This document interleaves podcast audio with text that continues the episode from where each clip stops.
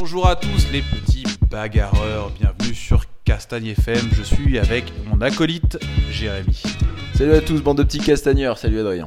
Aujourd'hui, on reçoit deux invités, Bacar Valdé et Claire Lopez. Salut les gars.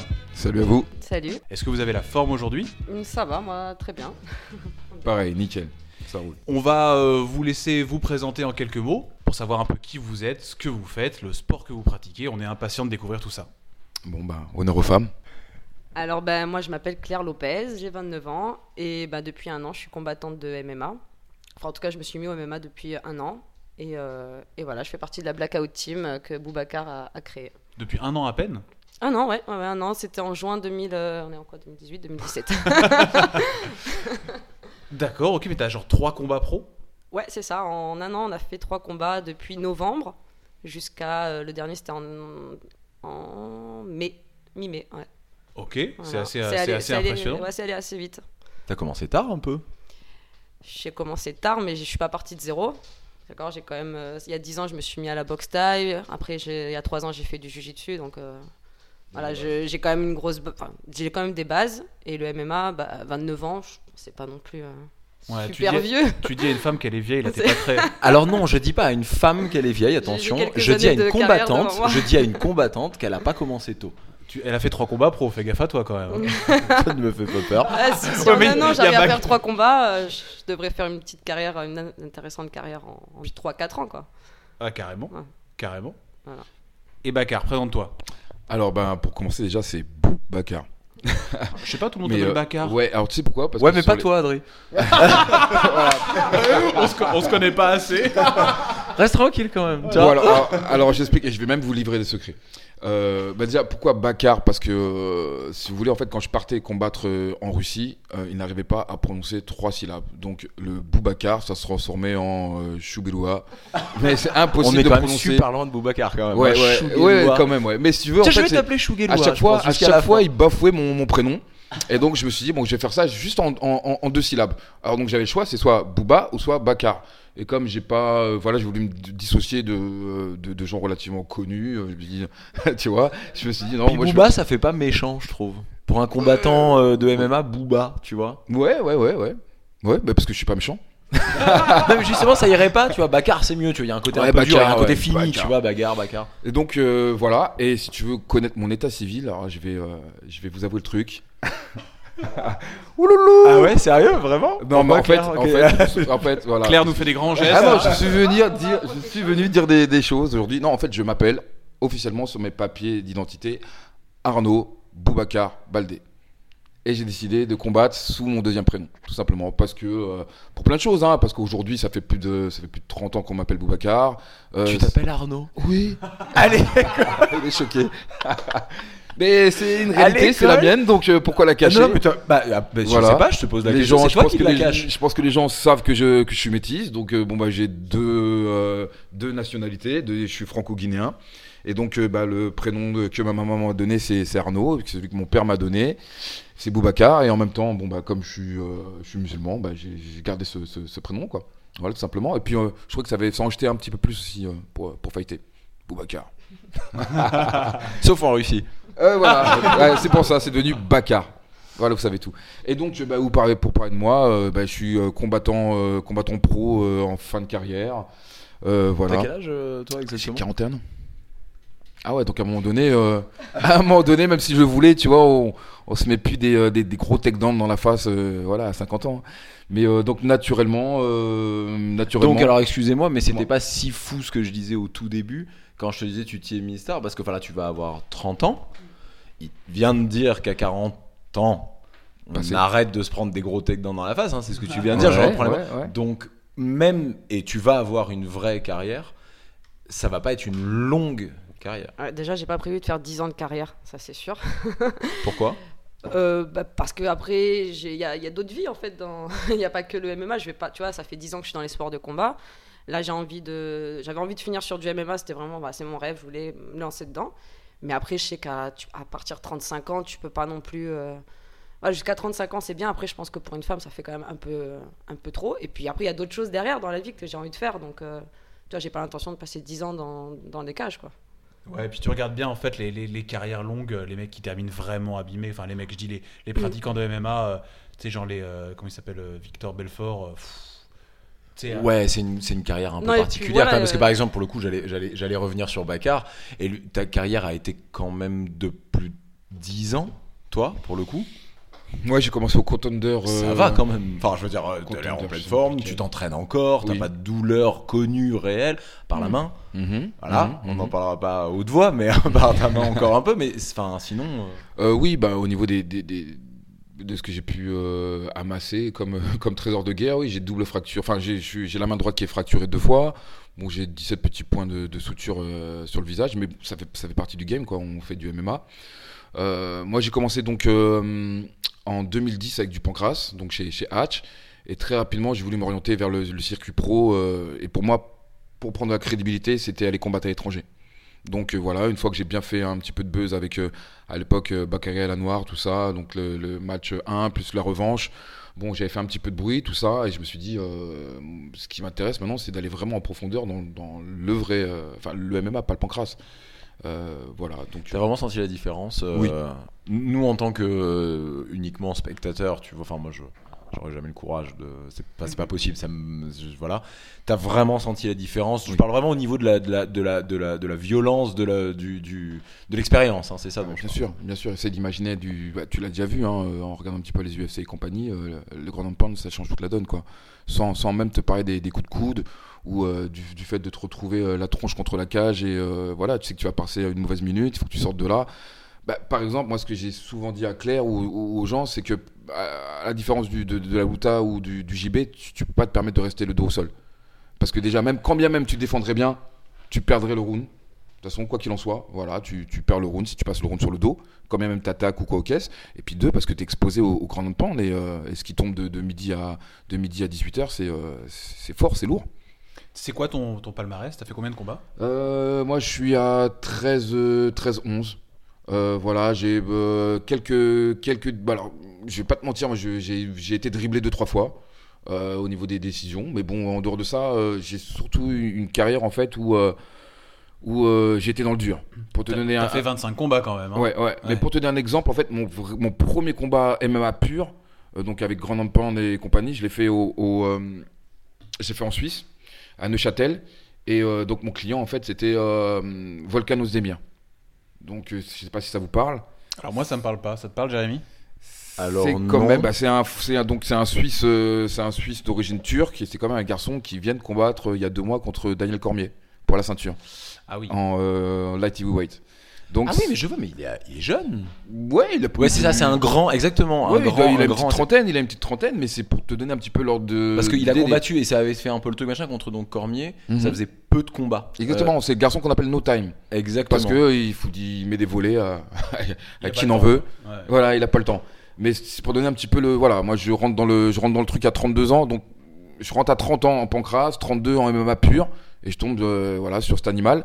Et euh, Ah, j'ai te vraiment dire- animal pour Bah, toi. euh, bien sûr, bien sûr, mais je l'ai vu dès la, dès le premier, dès la première reprise. hein. Euh, Il n'y a rien qui bougeait en lutte. je me dis, oh, ça va être chaud, lui. Tu vois, et au final, bah, j'ai eu, j'ai eu beaucoup de clients comme ça, des mecs qui sont passés par l'UFC. là, récemment, Darren Stewart qui, qui combat à l'UFC. J'ai eu l'occasion de taper. comment il s'appelle déjà Ce Brésilien? Bon, les. Comment il s'appelle? Bah, Tu vois, j'ai un petit trou de mémoire, mais un garçon qui était passé par l'UFC aussi. Euh, Lucho Linares qui est passé par l'UFC également. Et j'ai beaucoup de clients, en fait, au final, qui sont passés par euh, soit l'UFC, soit le Bellator. Donc, du, tu vois, c'était pas des seconds couteaux, quoi. J'ai une carrière relativement. euh, Enfin, je je suis rentré dans le dur, quoi. J'ai pas été protégé. Tu penses que c'était la bonne méthode? Je pense surtout que je suis rentré à un âge. Et là, je te parle vraiment en tant que parce que donc on va y venir, mais tu, tu, tu- on parlait tout à l'heure de, de la blackout.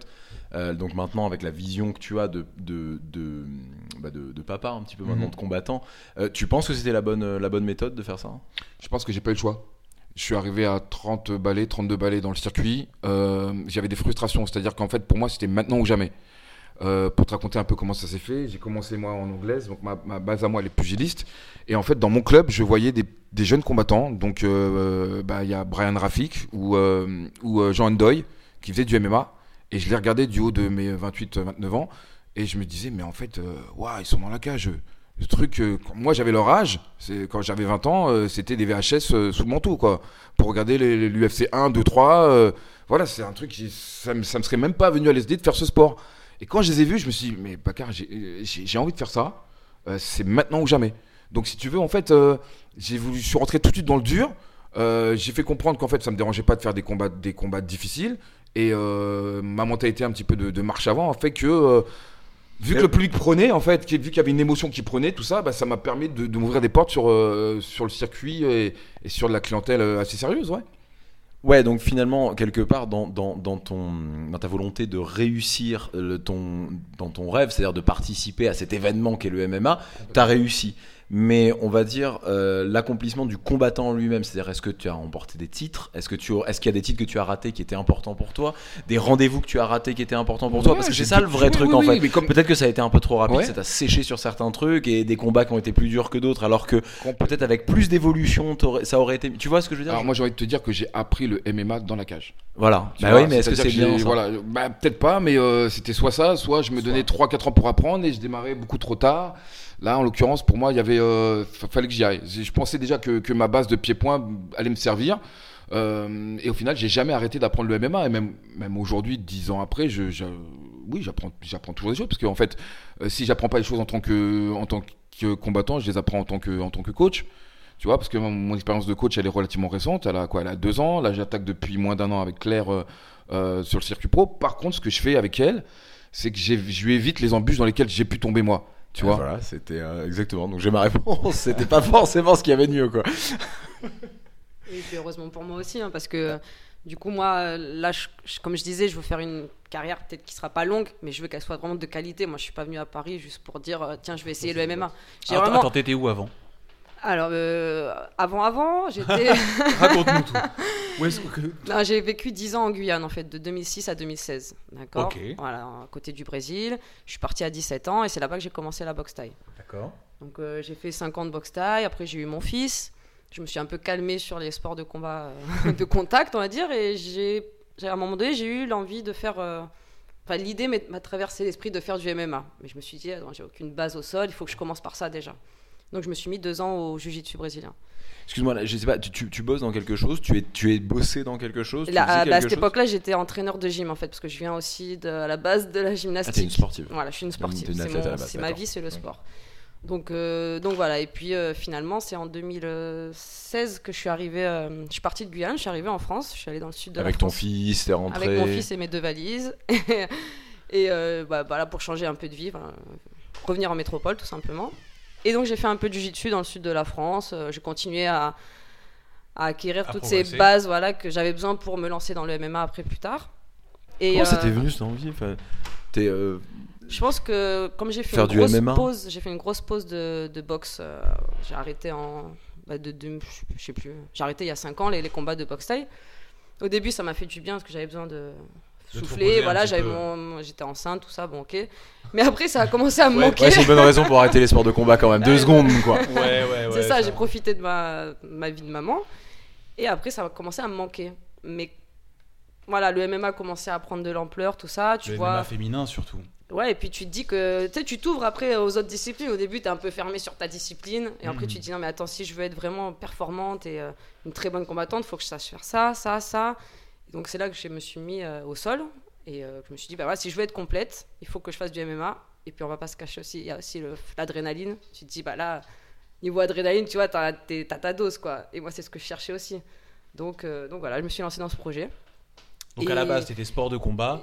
t'as- Et, et donc en fait, tu, tu, tu as vu le MMA et tu te dis je veux participer. Ouais. Bon, pas la première fois. La première fois, je me suis dit, euh, ouais, jamais je ferai ça. Et en fait, au fur et à mesure, quand tu apprends, tu sais, quand tu, tu fais des entraînements et tu dis, ah ben c'est ça en fait, euh, ah mais c'est vachement intéressant, et puis c'est pas juste, euh, tu t'assois sur quelqu'un et puis tu le frappes, tu vois, il y a, y, a, y, a, y a plein de choses derrière.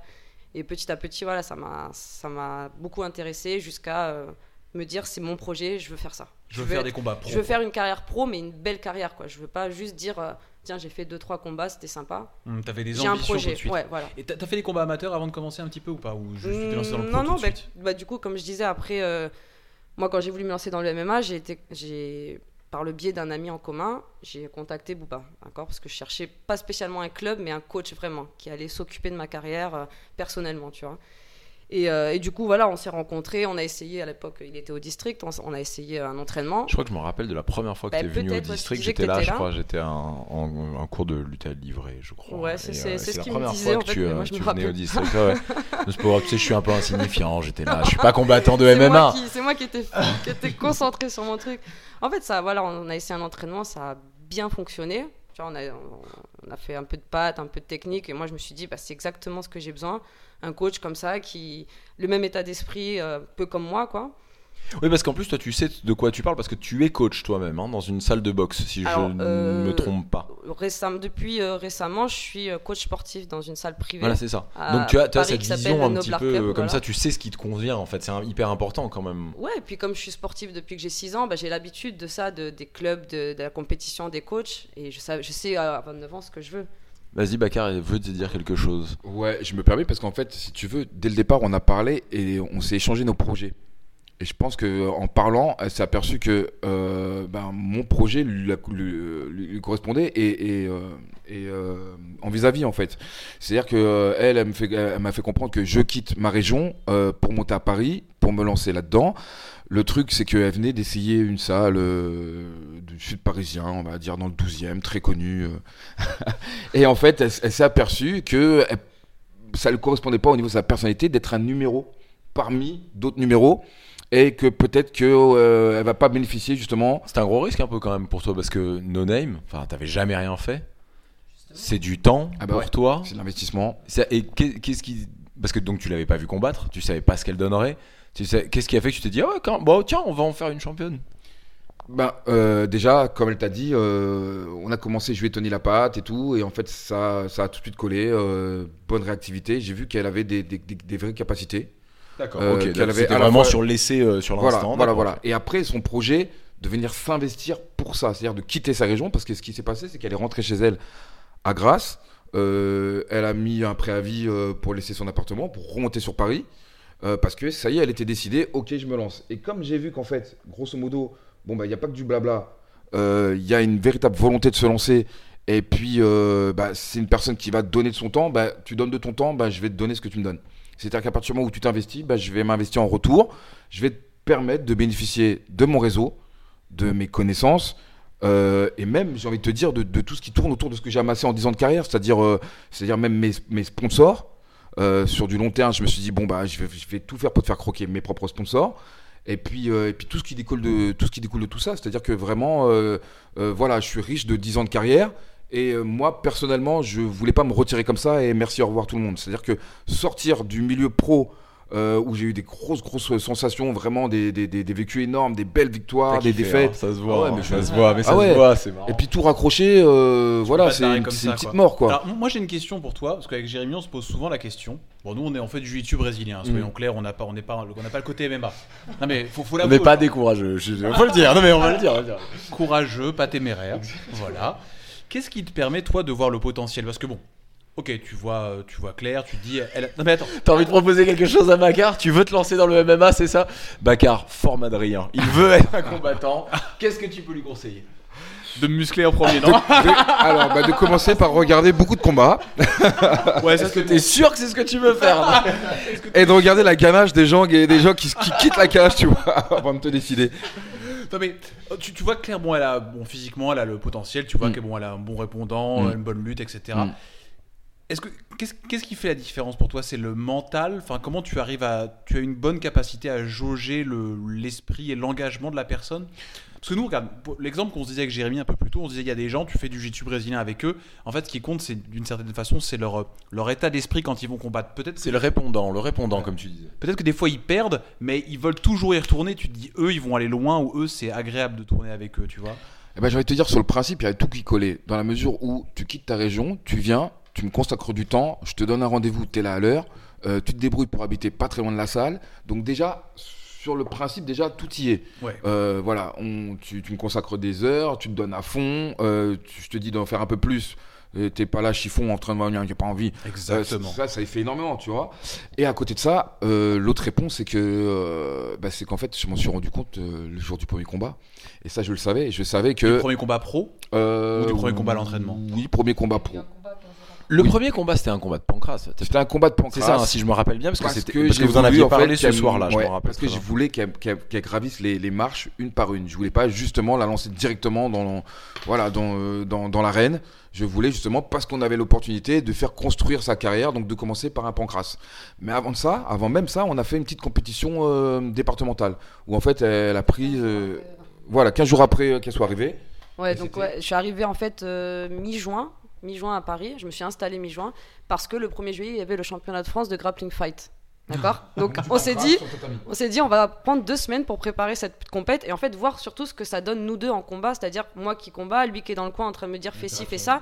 Est-ce que ça fonctionne? Est-ce que je t'écoute? Est-ce que tu vois, c'est- le combat, c'est quand même l'expérience du combat, c'est le plus important. C'est là que tu vois si ça fonctionne entre un coach et son athlète. Et en fait, ben, j'ai gagné ce combat. C'était un round de 5 minutes, hein, juste. euh, Ouais, il y en a un qui a été annulé parce que la fille était blessée. Bref, je finis avec une médaille d'or de- au championnat de France de grappling fight. Et puis là, on se rend compte. Il y a Bakar a dit applaudi, applaudi. Donc ça, on peut dire que c'est vrai. Voilà, ça c'est amateur pour le coup.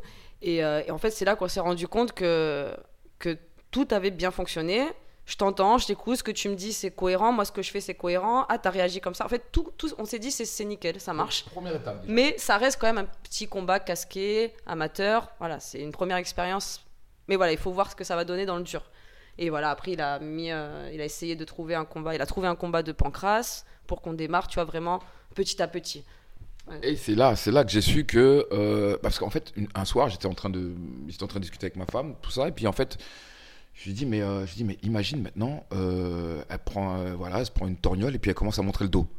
Et là c'est la dernière chose euh, c'est- la dernière chose qu'un coach a envie de voir de son de, de- de son combattant. D'autant que au final je, je te connais je commence à connaître ta personnalité je sais ce que tu fournis à l'entraînement je sais comment tu fonctionnes mais le jour où tu vas manger une baigne tu vas pas aimer comment tu vas réagir? Tu vas montrer le dos ou tu vas plonger dans les jambes et composer?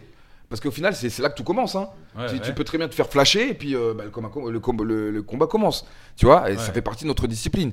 Et en fait, euh, c'est véritablement ce premier combat qu'elle a fait donc au GFA à Toulouse là au mois de novembre, euh, où on était vraiment que elle et moi, où en fait on s'est vraiment rapproché de l'esprit. C'est-à-dire on a voyagé, euh, j'ai préparé dans les vestiaires, je lui ai fait ses, je lui ai fait ses, ses bandages pro, tout ça. Euh, donc elle est partie euh, combattre, elle a- voilà, l'a né- elle l'a nettoyé en une minute. Et le truc c'est que je me suis rendu compte que la fille zéro stress, c'était moi qui étais en train de stresser, tu vois. C'est un Et peu là pour, pour ça aussi le coach, pour absorber le stress du combattant. Ah, tu part. parles, alors c'est moi qui étais, demande-moi, j'étais, hein. euh, Ouais, comme ça. Alors là, Raconte-nous plutôt. alors limite elle, elle était cool up. J'avais envie de lui dire, tu sais ce que, tu sais ce qui t'attend là? et, et- et moi je, souffrir. et moi qui étais vraiment, euh, tu vois, j'étais plein d'appréhension. Elle se- petit émotif. Ouais, j'ai un petit émotif et tout. Tu, tu vois le truc Elle était en mode cool up. Bah, vas-y, on va se péter. Et au final, euh, elle m'a fait une super presta. Et ce que j'ai kiffé avant tout, en fait, c'est que euh, j'ai l'impression d'avoir une télécommande. C'est-à-dire qu'en fait, on a mis en place euh, tout un système de, euh, tout un protocole avec des systèmes de combinaisons que j'appelle. Donc, euh, bah, des combinaisons pour pas que euh, l'adversaire en face, en plus c'est une française, entende que je veux un direct low kick. Euh, bah, moi, je l'ai transformé euh, et je lui ai donné une appellation. Et donc, euh, bah, en Claire fait, nous a fait des grands gestes, là, surtout. dis pas- Attends, quand tu dis que t'as fait une appellation, c'est-à-dire que. Attends, que je. Attends, je- parce que je vais combattre contre Claire. Voilà, donc, euh, je, donc par exemple, je dis papillon et c'est ce qu'il faut sortir. Mais- donc en l'occurrence, je me suis aperçu qu'en fait, ben c'est cool, t'appuies sur un bouton puis euh, ça se répercute quoi. C'est une télé, c'est une manette. Donc en fait, le vrai truc, c'est que voilà, il y a une symbiose qui s'est créée. Vous aviez les mêmes attentes. Euh, tu, euh, Bakar peut t'amener au niveau où tu veux. Toi, tu, tu, euh, tu peux euh, faire, euh, tu peux t'éclater dans ton coaching. Et voilà, c'est ça en fait qui a créé le Ouais. l'osmose. Et puis j'ai envie de te dire, elle arrivait à une époque où le coaching que moi je faisais, c'est du, du coaching privé. C'est-à-dire soit j'avais de la clientèle privée, ou soit je faisais des cours. Donc là, pareil, j'étais au district et donc je donnais soit le cours de MMA, c'était, je crois, à hauteur de deux fois par semaine. Mais bon, sorti de, de mes cours, euh, pour quelqu'un qui avait le, tu vois, qui a connu la passion des, euh, des combats, des, euh, des, des- des grands rendez-vous filmés et, co- et compagnie, tu vois, Ouais. ouais, il me manquait quelque chose, un truc qui, voilà. Tu le retrouves un peu là? Oui, je le retrouve parce que euh, parce que là, elle est en train de gravir les échelons. Et puis parce que au final, j'ai peut-être pas moi aussi fini ma carrière, quoi, tu vois. Donc au final, je garde un pied dedans et, et avec elle. T'as envie de recombattre? Hein bon, T'as envie de recombattre? Oui. Ouais. Vas-y, Jérémy, propose-toi. Alors non, non, non, non, non, non, non, non, non, non, non, la peur, c'est bon, tranquille.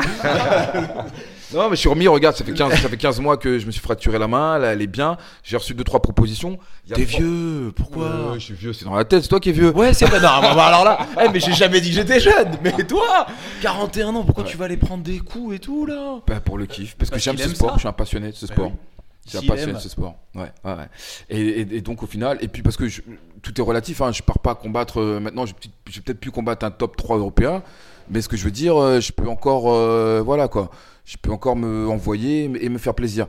Et donc, euh, bah là, C'est ça, tu vas pour te faire plaisir. Tu vas pas pour un résultat. Tu vas pour te c'est faire la kiffer. première des choses, c'est la première des choses. Euh, ça. alors, c'est la première des choses. Tout à l'heure, bah, oui, évidemment que c'est la première des choses. Sinon, tu ne le fais même pas. Mais, voilà. Mais tout à l'heure, Claire disait, je veux avoir une belle carrière rapidement. Si elle y va que pour se faire plaisir, ouais, tu alors, vois ce que je veux dire alors, euh, Là, donné toi, j'entends ce que tu dis. Moi, ce que, je, ce que je pouvais faire avec elle, c'est lui mettre 2-3 pommes de terre sur son chemin et puis euh, tu les nettoies et voilà, t'as fait un peu de MMA. Seulement, c'est pas, c'est pas ça qui me fait kiffer. Euh, déjà, à la base, tu vois, le projet Blackout Team. Euh, bon, Alors, Blackout Team, parce que là, tu nous en parles. C'est donc c'est une, c'est un, c'est une équipe, une Alors, équipe de combattants Blackout Team, voilà, c'est que tu as monté. C'est une Voilà, c'est ça, écurie. Une- Voilà, C'est- exactement. c'est c'est une ça, écurie. une Ce écurie n'est- ce pas, ce n'est pas un club. C'est-à-dire que si vous cherchez un club, il y aura, il y aura pas de club. Et je ne voulais pas de club. Je voulais pas prendre de licenciés. Je voulais pas fonctionner avec, euh, tu vois, je voulais juste des compétiteurs, envoyer du lourd et me faire connaître sur la scène européenne comme une équipe performante qui a une, euh, une 52 kilos, un 77. un- Au jour d'aujourd'hui, j'ai deux combattants de MMA, un troisième qui est un petit peu englué dans des petits problèmes perso, donc euh, bon ben voilà, qui, qui fasse ce qu'il a à faire. Mais là, j'ai donc euh, j'ai elle qui fonctionne, on est déjà à 3-0. Il y, a un- il y a un quatrième combat là qui approche dans moins d'un mois, avec des perspectives d'avenir qui, qui, qui ont fait que je me suis adressé, euh, je me suis adressé au factory management pour finir de la matcher. Parce que le deal en fait, c'était d'aller euh, outre-Atlantique. Voilà, euh, bon, vous m'aurez compris, faire, faire une très belle carrière. Et donc, moi, je me suis On dit, laisse parler, hein. Ouais, ouais, oui. Outre-Atlantique, euh, Outre-Atlantique, donc. Donc voilà, euh, une, en fait, on une belle organisation. En fait, le taulier de cette équipe donc, m'a dit clairement si on arrive à 4-0, il y aura peut-être moyen de la faire glisser sur une carte préliminaire. euh, mais déjà, la première des choses, c'est de faire en sorte qu'elle aille, euh, qu'elle atteigne euh, cet objectif. c'est pas pas me le taper de l'œil, mais- le prochain là? En Allemagne.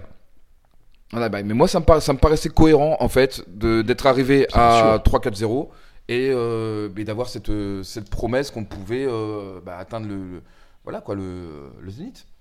Oui, voilà, et puis quand je te disais je veux faire une carrière de qualité, moi c'est. euh, bah, évidemment, tu, tu, tu veux être euh, combattant de MMA et être au top, c'est que tu, tu rêves de l'UFC, évidemment, tu vois. Si, si t'as des grandes Ah, Toi, tu ambitions. balances un nom quand même Non, direct. Là, non, pour non, le mais coup, t'as moins de problèmes que. Non, non, non, je parle pas, je parle pas de ce qu'il a parlé. Non. Mais Claire, elle a pas de problème. Alors, Je, je parle, je, parle pas de ce qu'il a parlé, je parle quand tu es combattant de, que tu veux faire du MMA, tu vas viser évidemment le plus haut. Après, on verra ce qui arrive, mais toi, ce que c'est le tu plus haut veux, pour toi, l'UFC bah, en tout cas, c'est là, euh, c'est le Graal, quoi. C'est là euh, le plus médiatisé. Le... En termes de de, notoriété, de- médiatisation, mais mais, en termes vraiment de Mais, qualité. mais je suis pas arrivé en lui disant, écoute, je veux aller à l'UFC, emmène-moi à l'UFC. Je lui ai dit, enfin voilà, ça s'est pas passé comme ça.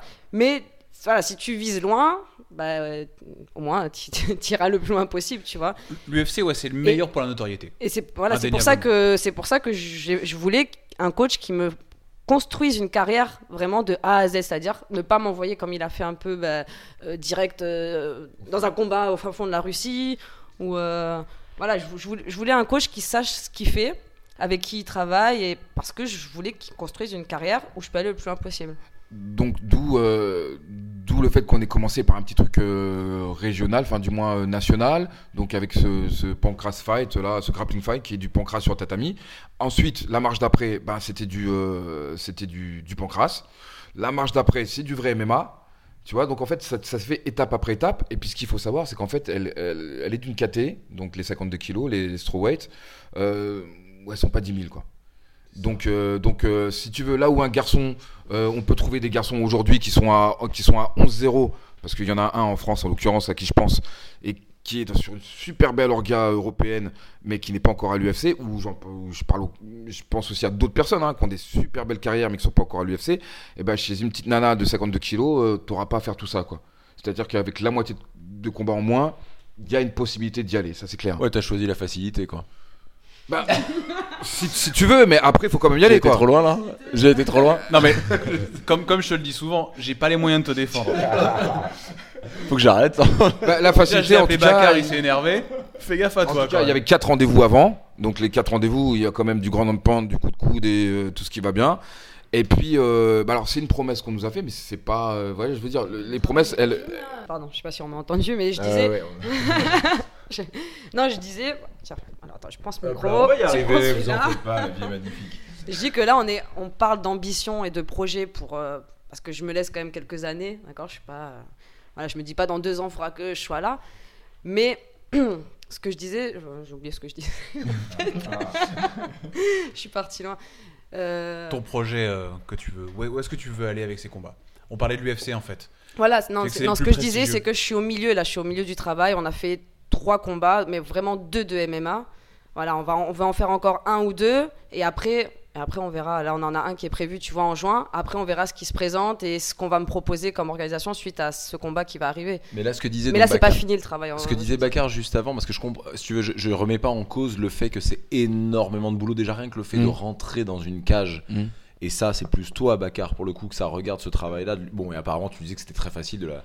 de fermer la porte derrière elle, donc tout va bien. Plus facile que pour moi. Non mais, non mais voilà, non, non, mais voilà, mais moi il y a un truc tu pourrais faire tout le travail du monde et je suis sûr que tu es quelqu'un qui sait pas, tu ne me feras jamais rentrer dans une cage comme ça. Mais non mais c'est vrai, mais non mais faut le dire. C'est une idée qui Et- est dans ma le tête fait- depuis aussi deux ans. Voilà, c'est sûr. pas, euh, Elle avait mûri, ouais. voilà. Mais ce qu'il a dit tout à l'heure, et c'est pas négatif quand il disait ça, ça n'enlève rien à toute la dose de travail, mais le fait qu'il y ait moins de monde dans cette catégorie-là, c'est quelque chose dont tu as conscience, toi, ça. Oui, oui ben, complètement. Je sais que, bah, regarde, déjà en France, euh, on, on est combien à ce poids-là à, à combattre, à partir combattre à l'étranger? Je sais pas, on est 4 ou 5. Enfin, tu... C'est tout? enfin, non, mais là, je te parle, tu sais, actuellement dans le circuit, parce que Ouais, quand on mais- cherche des sparring, euh, c'est pareil, tu, tu cherches des filles à 52 kilos. euh, moi, j'en vois deux, il y en a deux avec qui je travaille.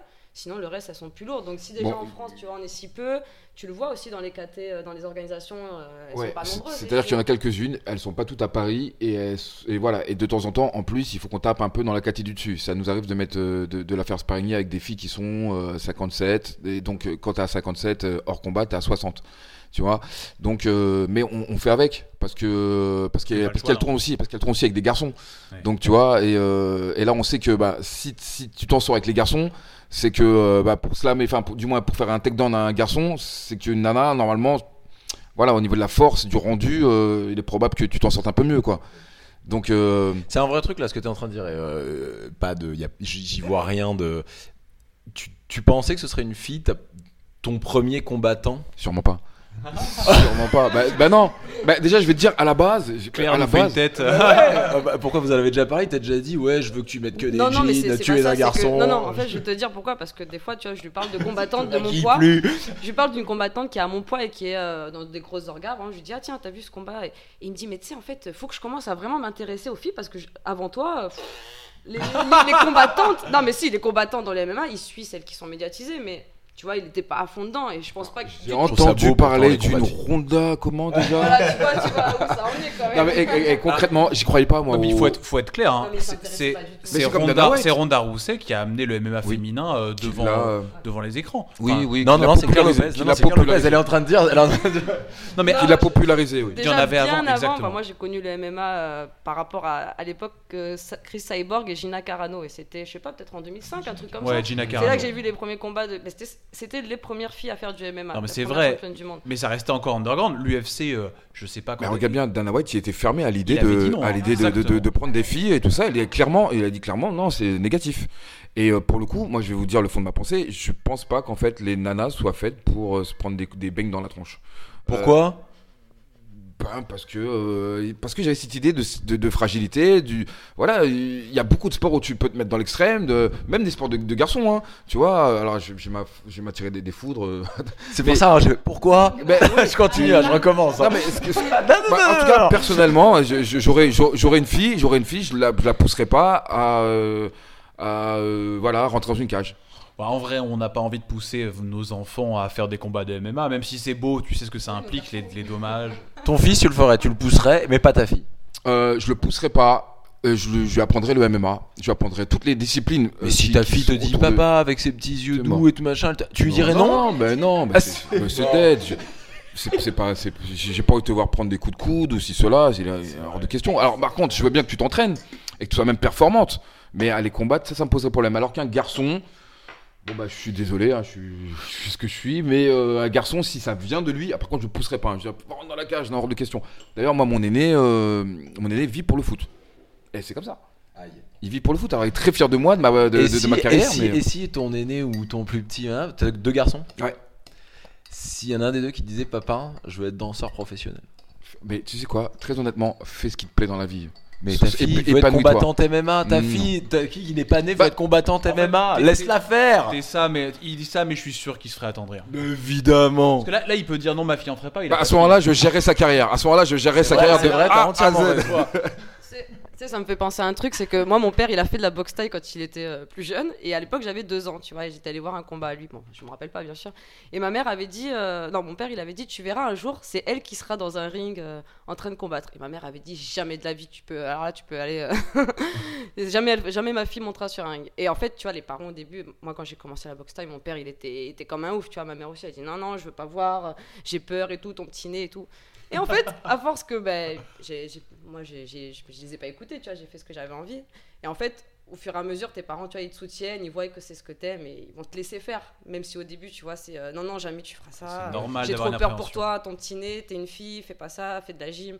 C'est ça. Et euh, bah, en fait, après, au final, là où ils me Et soutiennent à aujourd'hui, fond, et ils aujourd'hui me soutiennent à fond. Alors, je te dis pas qu'il a pas peur parce que ils sont venus me voir au Luxembourg. J'ai vu ma mère sur la caméra. Elle regardait pas et elle regardait l'écran. Mais tu sais que pour le coup, je suis en train de réfléchir moi à mes deux filles parce que moi j'ai deux filles et vraiment, hein, tu vois, autant je me foutais de toi tout à l'heure, mais je te jure que là maintenant, en te voyant, parce qu'en plus c'est vrai, t'es une jolie fille, t'es tout, t'es menu, mais non, mais c'est vrai, il y a un truc comme ça où on se dit, je pense à mes filles, je me dis mais jamais de la vie. Alors tout se passe bien, j'ai envie de te dire tant que voilà, tu gagnes au point, tu perds au point, tout se passe bien. Mais à un moment donné, tu te fais amener au sol et puis c'est le quart d'heure où tu, tu vas prendre du grand pente et que ça tombe. En plus, je sais pas si tu l'as vu elle euh, en Espagne. Donc le grand handpoint, pour- parce qu'on n'a pas que, des- donc Oui, on est d'accord, donc c'est que quand la personne est au sol, parce qu'en MMA dans la cage, donc pour les novices ceux qui, euh, c'est donc dans la cage, il y a, ce- ce- c'est permis en fait de frapper au visage avec les poings, les coudes, pas les genoux, pas les pieds, poings, coudes, la personne au sol. Voilà, et c'est ce qui pose un petit peu problème d'ailleurs en France, tout ça. Et, et- et t- et c'est ça dont tu parles, c'est Mhm. effectivement voir sa fille se faire, bah, se faire frapper au sol. Ouais. Ça. Alors là, c'est pour revenir au fait, au sujet que ce soit une, que ce soit une nana et pas un garçon, tu comprends. Mais c'est vrai que pour revenir à, ce, à cet autre sujet qui est la légalisation du, du MMA en France, bon bah oui, a priori, c'est les frappes au sol, c'est également les cages, c'est également, euh, euh, c'est une histoire de gros sous, c'est plus, euh, plus ça qu'autre Oui, parce que la cage, on, va y vrai, venir. La, la cage, en vrai, on en parlait avec Adrien il y a euh, un mois et quelques. C'est l'argument le plus stupide au monde parce que n'importe quel sport de combat et même boxe anglaise ou euh, boxe thaïlandaise devrait euh, avoir cette cage en réalité. Complètement. Ça évite juste de pas tomber et ça ne sert qu'à ça, de pas se faire mal. C'est un instrument qui est là pour sécuriser le combattant, pour être sûr qu'il n'y aura pas de chute à l'extérieur, donc euh, en, en l'occurrence entre les entre les euh, les, euh, les, les cordes du, du, du ring. Et en plus, c'est un instrument de travail parce que tu sais qu'il y a du rebond. Tu sais que tu peux te relever, c'est comme un mur en fait. Donc tu peux te relever euh, sur, sur le mur et tu peux travailler sur ce. Sur, ce- c'est un instrument de travail. Et moi d'ailleurs, quand je, quand je combats, je, je préfère combattre en cage qu'en ring. Enfin, ça me pose limite problème de, de combattre en ring. Mais, mais c'est voilà, c'est l'image de euh, voilà, on met deux animaux qui se battent dans une cage. Enfin, c'est encore ça, l'image. C'est un argument qui est repris par euh, certaines personnes dans le milieu du sport, Oui, mais, c'est- mais c'est en, idiot, vrai, hein. en vrai, voilà, c'est pas un vrai argument. Ouais. Comment c'est tu, c'est comment néophyte, tu te vois d'ailleurs. quand tu rentres dans une cage? Comment je me vois? Ouais, comment tu te vois? Euh, je- Comme un animal qui veut Alors, rentrer dans une cage que- Bon, alors, je vais te dire les quelques secondes avant, je suis, euh, je suis bien, tu vois, je bouge, mais j'ai le sourire et tout, on, on est détendu. Et en fait, dès que ça y est, on appelle ton nom, ta musique, t'entends ta musique ou la mauvaise musique pour le coup. Et ben, en fait, là, tu rentres dans ton, dans ton monde, t'es voilà, t'es sorti de ton état d'esprit euh, il y a 5 minutes. Pardon, hop. T'arrives dans la cage et là, t'es euh, en fait, t'es focus. Je saurais même pas te dire quel état d'esprit j'ai parce Non, mais que c'est parce qu'il y a un truc. c'est euh, Un travail à faire. ouais voilà je suis C'est ça, c'est concentrée du sur boulot. mon truc Parce qu'en mais plus, je, il y a un mais je game plan. kiffe je kiffe tu vois je suis pas je suis pas stressée je suis pas en mode voilà je suis bien je sais ce que j'ai à faire parce qu'on a établi un game plan C'est ce que, c'est ce que tu vois il m'a dit voilà elle a fait ça il faut qu'on fasse ça le travail ça fait des semaines qu'on le fait donc j'ai plus qu'à le faire maintenant je te dis pas que ça- on, s- on sait pas ce que ça on sait pas ce qui va se passer tu vois je suis consciente que je peux un jour tomber sur un combat très difficile où je vais dans des situations euh, compliquées et d'ailleurs c'est ce qui me fera progresser aussi mais j'arrive confiante, je sais ce qu'il est là, que si je sais pas quoi faire, bah, il va me dire fais ça, je vais le faire, tu vois. En fait, j'ai pas de j'ai pas de stress, je suis vraiment bien, je fais mon taf, je fais ce que j'ai à faire, je fais ce qu'il m'a dit de faire et puis Et je kiffe et je kiffe surtout. C'est ça. Et tu- Parce- pendant le combat. Alors, parce que, que- je vais te dire, là, ça me rappelle le combat au Luxembourg, c'était mon premier combat de MMA pour le coup. puisque j'avais fait que le pancras. Et en fait, je suis sortie de la cage. Je crois que la première chose que je lui ai dit, c'est J'adore le grand and pound J'étais comme une folle parce que je me suis retrouvée. C'est ton truc, c'est ton fait une truc. séance de tam tam. Ah ouais C'est son dans- truc, c'est son une- truc vraiment. En fait, elle, Ah ouais. aperçue s'est aperçue qu'en fait, ça, ça, ça dégageait des, euh, de l'émotion, quoi. C'est-à-dire le, le fait d'être. euh, tu sais, on, on sécrète de l'adrénaline et, euh, et on, on est vraiment, on est monté très haut, quoi, tu vois, en termes de, de, de, de, de, de- de perception des choses, de sensibilité. Donc, euh, bah, après, il faut redescendre. Et euh, je crois que. C'est c'est Et marrant la surtout, façon dont euh, parles, Tu fais un truc qui est, Bakar. qui est pas autorisé normalement dans la vie de tous les jours. Je veux dire, quelqu'un qui est au sol et tu le frappes, tu- ça peut Mais c'est même pas pour autorisé, c'est que tu le je ferais dire, le Enfin, ferais on pas, est vois, où quoi Et là, là, tu découvres en fait une nouvelle sensation parce que ça, tu le fais à la salle sur un sac, d'accord, sur un sac de, de, de frappe. Mhm. Mais là, tu, tu l'as fait sur sur euh, un adversaire bon, qui était voilà qui était conscient hein, du risque aussi mais je veux dire voilà t'es dans Oui, un ton adversaire volontaire. hein. dans ton sport t'as- tu vois t'as fait euh, fait quelque chose que t'avais jamais fait avant et voilà c'est le premier combat il est énorme la sensation elle est vraiment énorme quoi j'oublierai jamais ce que ce que j'ai ressenti quand je suis sortie de ce combat Ouais, ouais, tu t'es sentie vivante, quoi. Il y a eu un truc, tu t'es ouais mis ouais sur et un puis j'ai fil. euh, je me suis dit on a réussi tu vois le voilà ce qu'on a fait euh, ben, ça a marché pour Enfin, ce combat attention, c'est toi qui as donné les coups, hein. c'est pas toi qui les as reçus aussi. Hein. Je veux dire, ça joue euh, pour une première expérience, Oui, c'est mieux ça ah, plutôt carrément. que si Non, t'étais mais sorti avec des Après, œufs le- partout. ça, ça, c'est- ça- ça faisait partie du game plan aussi, c'est que tu la laisses pas s'exprimer. Comme, avec, euh, comme au GFA, tu rentres direct dans ton combat, tu imposes le rythme et tu la laisses rien faire, tu fais ce que tu as à faire.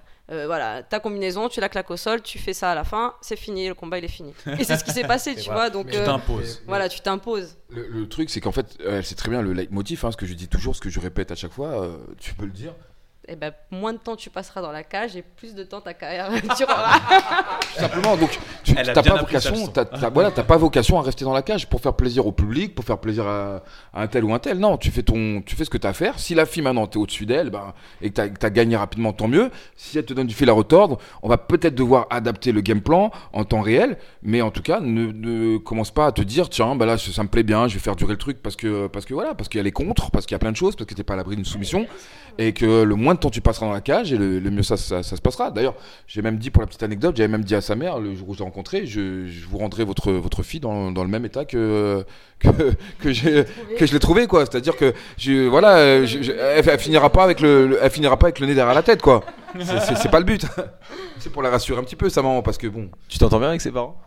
Euh, je, je- Non, parce qu'il y a quand même un oui. phénomène de couple, un peu, vous passez énormément Ah, de temps dis pas ensemble. ça. Ah.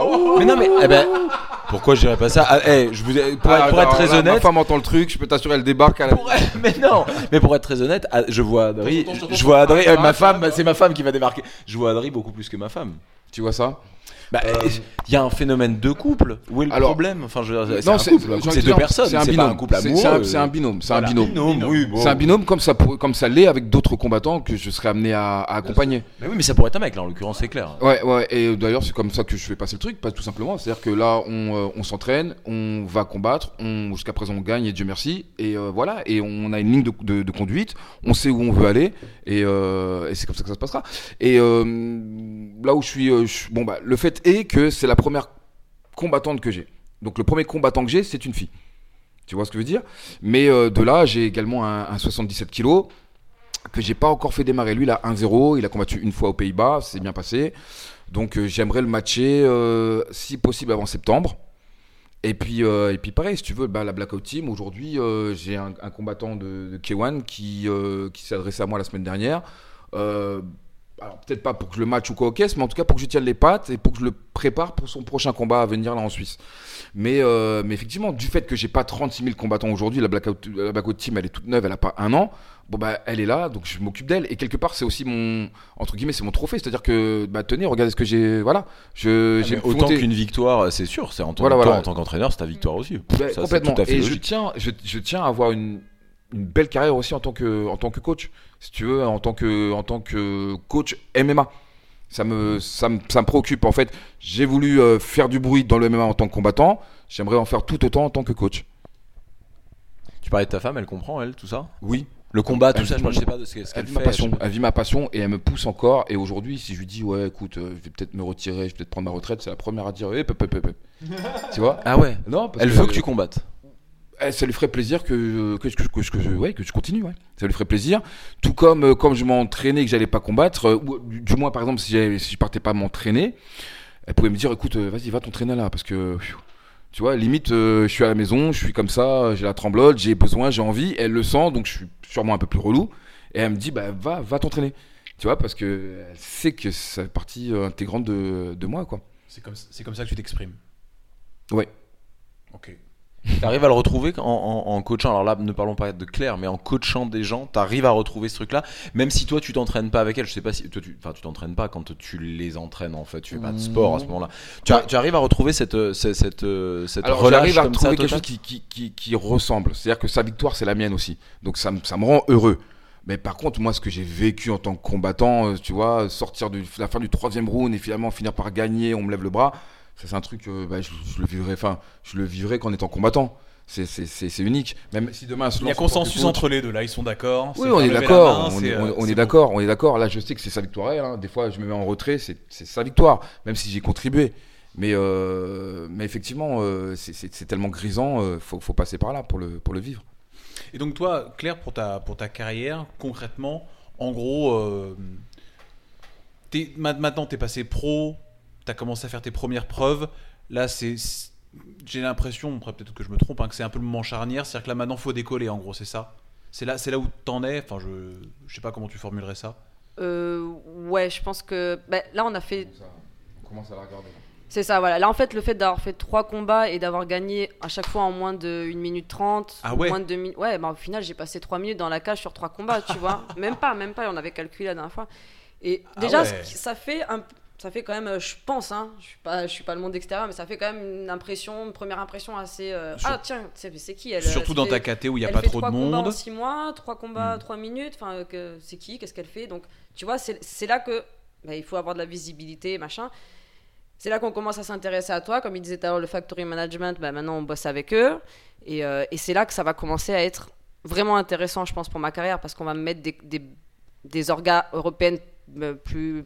Je sais pas si elles sont plus visibles, mais ouais, plus. euh, le niveau au-dessus, on va dire tout simplement, des filles qui ont encore le niveau au-dessus. Chaque fois, ça évolue, ça évolue. Et c'est pas, euh, voilà, c'est pas on était là et puis d'un coup on est monté. C'est petit à petit, tu vois, on, est, on grimpe la montagne. Et voilà, ça va continuer comme ça. Par contre, euh, ça y est, on voit qu'il y a une empreinte, quoi. C'est-à-dire qu'on connaît son style, on sait qu'elle est quand même en mode marche avant, et que c'est un peu, bah voilà, hein, euh, on a, dé- on lui a déjà donné un, un nickname. C'est Euh. exactement ce que j'allais demander. Est-ce qu'il y a un truc ouais, ouais, ouais. Claire, the Hurricane, euh, the Hurricane euh, Lopez, ouais, ouais, Je crois le- que la c'est tornade. officiel sur Sherdog dans un truc du genre. Je crois que c'est. Ouais, sur Tapologie, ouais, Hurricane, parce que voilà, parce que euh, et, et en fait, ce qui est marrant, en fait, c'est que on, on parlait de la première fois où on s'est rencontrés et comment je lui ai exposé moi mes envies et elle les siennes. Euh, Il fallait aussi qu'il y ait euh, un état d'esprit, quoi. C'est-à-dire que moi, je, je- je m'appelais Blackout en tant que combattant. Euh, bah, j'ai- aimé me mettre une patte, si tu veux, un style de combat. Euh, voilà, euh, bah, avec Claire, elle va pas se rouler par terre et puis vous allez pas vous euh, vous dire bon bah c'est parce qu'il y a ça aussi, hein, il y a le fait d'être d'être ennuyeux. Enfin, il y a des combats, euh, tu peux regarder des cartes des fois, bon bah il se passe pas grand chose, tu t'attends que ça démarre. Et, euh, là il y a de l'émotion, ça, quoi qu'il en soit. C'était. Sur euh, des combats ennuyeux? Ouais, bah enfin c'était GSP. C'est quoi sa, sa- son équipe euh, Comment il s'appelle son Tristar, Ouais, non Ah, mais quand c'est son coach, son coach, le coach de. Firaz. Euh, non, c'est pas lui. Le, le gars qui, qui manageait toute une équipe. euh, Un coach ennuyeux Ouais.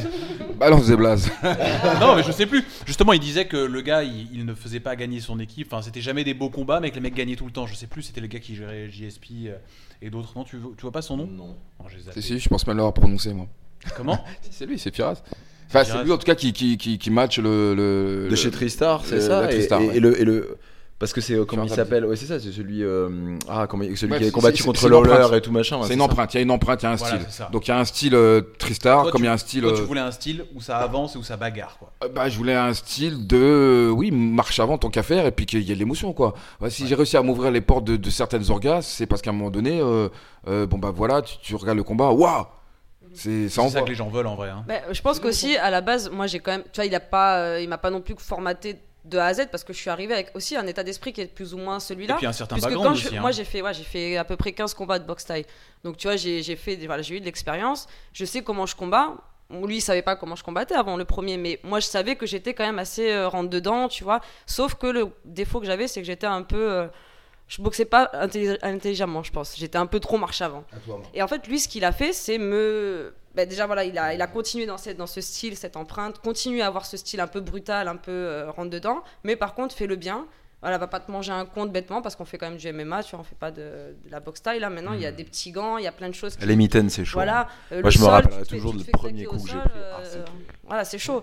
Et puis surtout, je, je me permets, hein, c'est c'est surtout qu'en fait, elle vient du Muay Donc le Muay c'est quand même très à toi, à moi.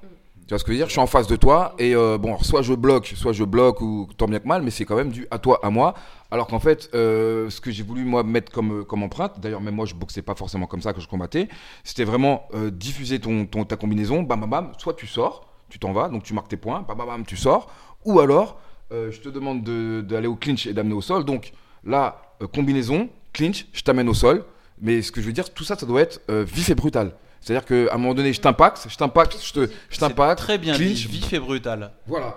Je- limite poétique. Eh ben, Mais tu sais, j'allais le dire, j'écoute euh, Bakar depuis tout à l'heure. Il, a un- il a un côté un peu Monsieur Miyagi, tu vois. Dans, euh, dans- non, mais c'est vrai. On pour- quand on te voit, machin, on pourrait se dire bon, voilà, en gros, c'est la bagarre et tout. Mais la façon dont on t'en parle, on sent que tu l'as conceptualisé en fait, le MMA. Bah oui, Non mais tu vois, il y a un truc, bon t'es un peu une plus normal, enfin tu vois, monsieur Miyagi est tout petit, rascleux et tout.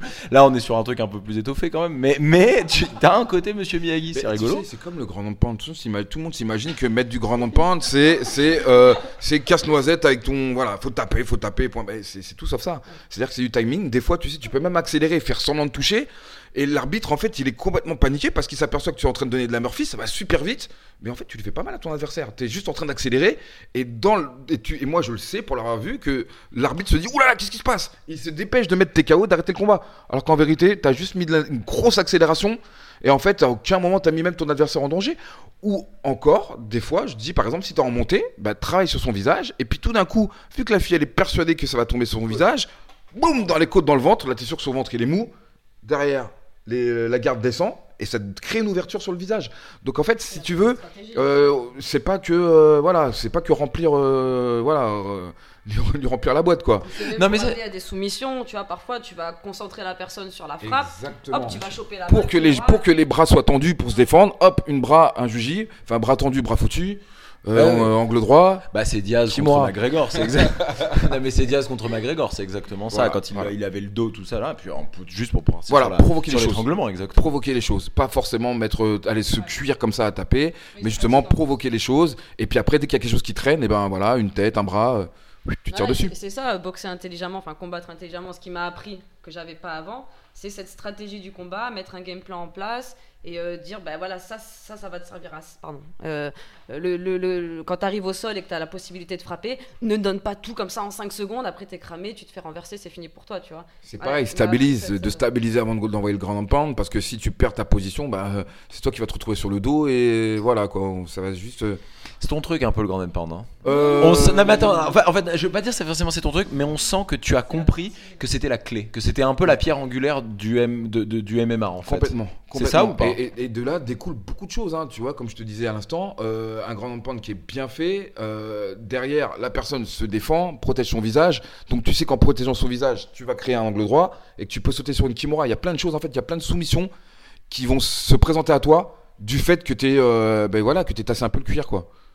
Et puis, et puis surtout, tu le vois, euh, par exemple, n'importe quelle organisation, à l'UFC, des gars qui sont ceinture noire de Jiu-Jitsu, bah, quand ils font un combat de MMA, ils ont beau être au sol sur le dos, s'il y a du grand and pound, c'est pas pour autant qu'ils vont, qu'ils vont mener le combat au sol. Même si en face, c'est pas forcément un ceinture noire euh, de Jiu-Jitsu, tu vois.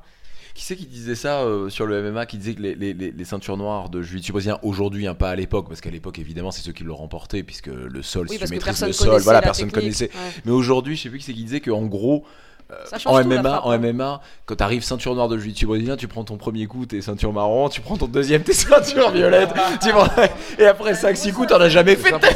Et puis tes mains au lieu d'aller les poser, voir. Tes- mains, au lieu d'aller poser sur, sur, sur les, euh, sur les sonné, poignets quoi. ou quoi qu'est-ce, bah, à un moment donné, quand ça tombe, bah, tes mains, tu les retires du poignet de ton adversaire pour les mettre, au- pour les mettre en garde autour de ton visage. Quoi. Ça, c'est c'est naturel. Et il y a autre chose aussi qui, qui est super important, et j'ai l'impression qu'on on oublie un petit peu cette, cette notion-là, parce qu'on n'est pas 36 000, quoi qu'il en soit, faire du MMA. Je trouve qu'il y a beaucoup de combattants de, de pancras, mais il n'y en a pas tout autant de, de, de MMA. Tu vois, et je pense que la Tu notion... vraiment la différence, hein, Oui, toi. nous, nous, les premiers, on fait la différence en tant que combattants. C'est-à-dire qu'on on sait, on, on fait la différence, on sait s'extirper En fait, et savoir que bah, peut-être là je manque un peu d'humilité ou je ne sais quoi, hein, mais je- on sait qui est combattant de MMA, qui est combattant de pancras, et, euh, et, et, et- et c'est pas le même sport. Pourquoi tu rigoles Il Tu voulais faire du pancras Non, toi à la non, base non, et il t'a dit jamais, je- tu m'entends jamais, tu feras non, du pancras. C'est pas avec moi en tout cas. hein. Mais déjà, moi, je suis arrivé en lui disant, je veux faire du MMA. Et quand il m'a dit, bon, ton premier combat, c'est à Pancras, je l'ai regardé, j'ai dit, non, mais t'es pas sérieux, s'il te plaît, j'ai j'ai pas envie de faire ça. Finalement, il m'en a parlé, j'ai compris pourquoi, et puis j'ai trouvé que c'était très logique, et voilà, pour ma carrière. Mais moi, c'est pareil, je suis arrivé, en fait, c'est pas la même, euh, le même état d'esprit, je pense, tu vois, déjà. Et en fait, je rigole parce que bah, depuis, ça fait un an que j'entends. euh, bah, le pancras, c'est un monde et le MMA, c'est un monde différent. Et quand tu feras ton premier combat de MMA, tu seras des nôtres. Mais quand j'ai fait mon combat de pancras, il m'a dit T'es pas des nôtres. Bah, quelque part, celui qui fait du, celui qui fait du pancras, il sait qu'il a pas encore fait du, du MMA. Et, et, vice versa, celui qui fait du MMA, on dit sait que c'est plus le même sport qu'il fait. Tu, tu comprends ce que je veux dire? Parce que déjà, un, tu pars à l'étranger. Tu vas tomber sur des équipes étrangères. Ton, ton client, ce sera sûrement un étranger. Tu vois ce que je veux dire? Donc déjà, cette professionnalisme. Il y a un truc où tu fais un peu quelque chose d'interdit quand même en France, hein. ça, ça joue encore. Un peu, Ouais, non? mais quelque part, nous, on se joue des interdits parce qu'on se dit tant qu'on peut s'entraîner en MMA, on s'en fout que ce soit interdit. Moi, personnellement, je vais te dire la vérité. Hein. J'aimerais que ce soit légalisé. ouais, quand tu J'aimerais que ce soit ouais, légalisé, mais j'en ai strictement rien à faire parce que ça m'a jamais empêché de combattre. Je sais que je vais prendre l'avion, je sais que je vais vivre un week-end plein de souvenirs, qu'on va. Ouais, que- ça coûterait moins cher si c'était si c'était légalisé quand même. Tu pourrais combattre plus souvent, même oui, plus oui, près. oui. D'ailleurs, j'ai eu l'opportunité de combattre ici, là, au cercle d'hiver avec, euh, avec Lopez. Ça s'est pas fait parce que j'avais la main fracturée, mais j'aurais kiffé combattre chez moi devant mon public. C'est clair, ça aurait été un rêve. En MMA Ouais, ouais, tu sais qu'il y avait eu un événement ici, là, en 2016. euh, Ouais, il l'avait fait en douce en fait. Euh, Ouais. semi-douce, ouais. pas Semi-douce, forcément en douce, mais, euh, bien amené, on va dire. Douceur. très bien amené en fait. Bien C'est- amené pour que ça se fasse. Comment il a fait? Bah, en fait, il a déposé un cahier des charges apparemment qui était, ré- qui était écrit euh, en anglais, donc euh, la, la langue officielle de, euh, de, de tout ce qui va être. Euh, moi un petit peu euh, tout, ce qui va être un petit peu. euh, Enfin voilà, le, le dossier en tout cas il l'avait déposé en anglais et il l'a déposé a priori hein, de ce que moi je sais. hein, je me trompe peut-être un petit peu, mais il l'a déposé au mois d'août, là où euh, Personne il y a personne dans les le bureaux. Voilà, si cela, tac, ils ont validé, boum, et c'était ils ont validé un événement ici à Paris en cage en plus, même pas en ring, en cage. Et je me faisais une joie, sauf que je venais de combattre deux semaines avant, que j'avais gagné, mais je m'étais fracturé la main. Tu vois, et j'aurais rêvé combattre devant mon public, devant ma famille à Paris. En cage en plus. C'est un, bon sujet, ça, parce qu'on entend, euh, on entend parler en ce moment, euh, questions politiques, etc., que bah, euh, il commence à avoir les premiers euh, pions qui avancent pour que ça se légalise en France. Vous, vous en savez quelque chose, vous? Vous êtes bien renseigné, j'imagine?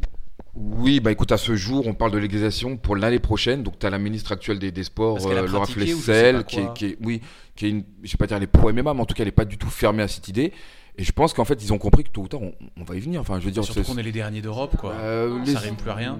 Je- je- Ah ouais, vraiment Je Dani crois que oui, parce Il- que non, mais il me semble que c'est. peux- Ouais, mais il me semble Ah que oui, c'est. Thaïlande, oui. Oui, c'est la Thaïlande. les- C'est récent en Thaïlande. hein. Ah ouais, bah, alors, parce que la, pour moi, la Thaïlande, c'est encore autre chose. La. Thaïlande, ils ont freiné le MMA pour, euh, pour, pour la boxe thaï, de façon à ce que ça prenne pas une, une, une hégémonie sur, sur, euh, sur, le, sur la boxe thaï. Par contre, il me semble qu'il y a un autre pays en Europe, je crois que c'est, je dis pas de bêtises, c'est pas la Danemark parce que j'ai combattu là-bas, c'est la Norvège. Donc c'est la Norvège qui, où c'est pas, c'est pas légalisé, et donc on est deux pays. Enfin voilà, Dans le c'est monde. c'est ridicule, quoi. Oui, oui, d'autant qu'on sait aujourd'hui un petit peu, euh, voilà, que derrière ça, il y a aussi euh, le lobby du judo euh, qui freine des, cas- des cas de fer. euh, on n'est pas Voilà. entièrement, euh, on est conscient de ça. C'est ce qu'on entend, ouais. Voilà, voilà. Quels sont les contres euh, Quels sont les, les, les arguments contre le MMA Euh, voilà, je ne frappe pas un homme euh, au sol. Euh, truc de Pierre de Coubertin, tu sais, le principal c'est de, de participer. non, mais le, le truc c'est quoi? C'est de dire, euh, oui, effectivement, que c'est un sport de sauvage, euh, en cage, euh, qu'on ne frappe pas un homme au sol. C'est du n'importe quoi. Parce que même les, les, les- les- il y, a- il y a nombre de, de- de sports où il y a du, voilà, il y a karaté contact où il y a des frappes au sol. Y a, euh, En quoi c'est moins un sport de sauvage que de la boxe thaïlandaise, de la boxe tout court, du karaté contact ou du. En quoi c'est moins un sport de, contact de bah, écoute, sauvage? moi, moi, je, personnellement, je sais pas moi qui donne la réponse. Moi, je suis pro MMA, donc. euh.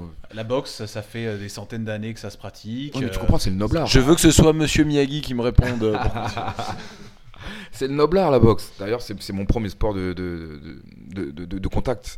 Mais euh, c'est limite. Parce que tu sais- un, un- un des mecs qui pendant une heure se prennent des coups avec des gants beaucoup plus larges.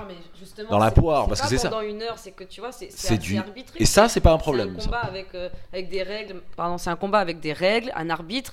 euh, tu regardes les combats, quand la, la personne elle, elle peut plus se défendre et qu'elle se prie 3-4 patates au sol, ça, ça s'arrête. Et puis voilà, les- ça se passe bien, tu vois. Alors qu'en C'est anglaise, pas, il tombe euh, une première fois, il se relève, on repart, c'est déjà trop est tard. On arrête au. On n'est même pas en train de Oui, comparer. on, compare sports, pas, on compare pas parce que euh, parce que voilà, c'est les règles qui sont mises en place et c'est des règles pour sécuriser ton adversaire.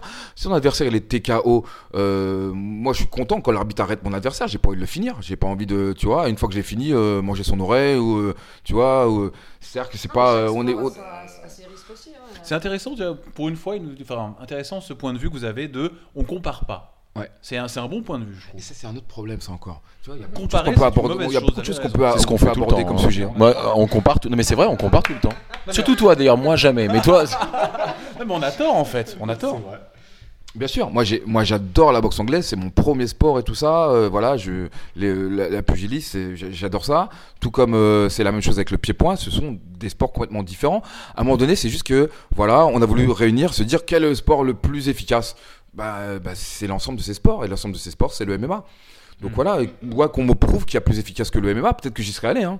Euh, si on m'avait dit montrer quelque chose de plus efficace, je serais sûrement à, à plus efficace aujourd'hui.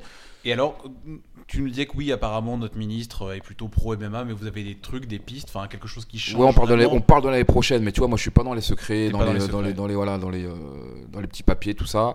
On verra ce qu'il en est, mais on, je pense qu'on on va, on va aller vers ça. Tout comme tu sais, à un moment donné, tu avais aussi les, les frères Fertita et puis Dana White qui s'intéressaient un petit peu au marché euh, français. Donc euh, on- on- c'est comme tout, on y, on y viendra. Euh, moi, je savais que de ma carrière, je le verrais peut-être pas le MMA légalisé. Mais euh, peut-être qu'elle le verra, euh, tu vois, elle ou, ou un autre gamin que je prendrai, que je m'occuperai plus tard, quoi.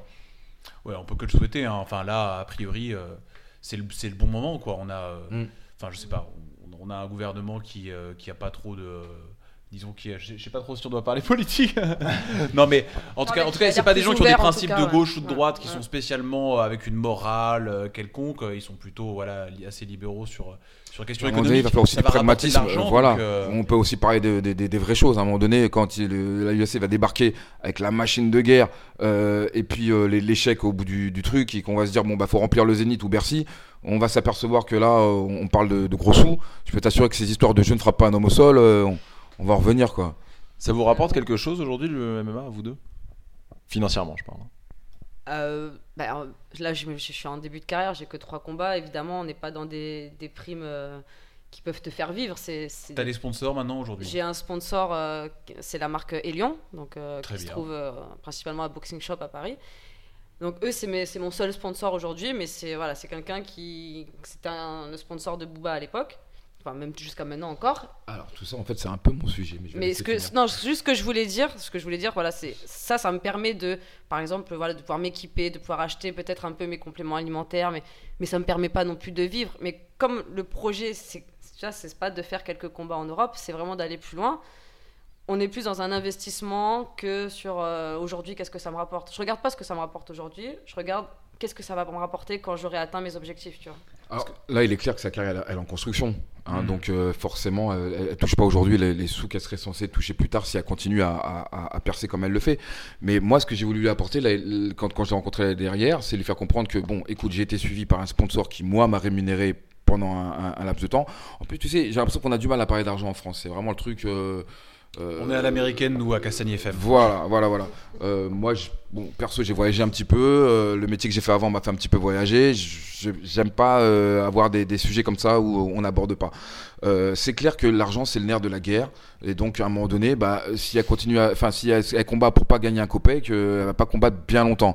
Euh. Voilà. Donc là, on a parlé de la marque Lyon. C'est effectivement la, la marque qui me, qui me sponsorisait, euh, qui m'a aidé pendant un laps de temps, euh, mois après mois. Donc c'est pas euh, voilà, c'est pas quelque chose de négligeable. Euh, recevoir euh, une, prime tous les mois, c'est pas rien. Et par la suite, on en est arrivé à m'aider combat après combat. Voilà. Et donc dès le départ avec elle, je lui ai fait comprendre que, bah écoute, commence à porter un petit peu cette marque. Puis après, je vais aller te présenter une certaine personne là-bas, Boxing Shop.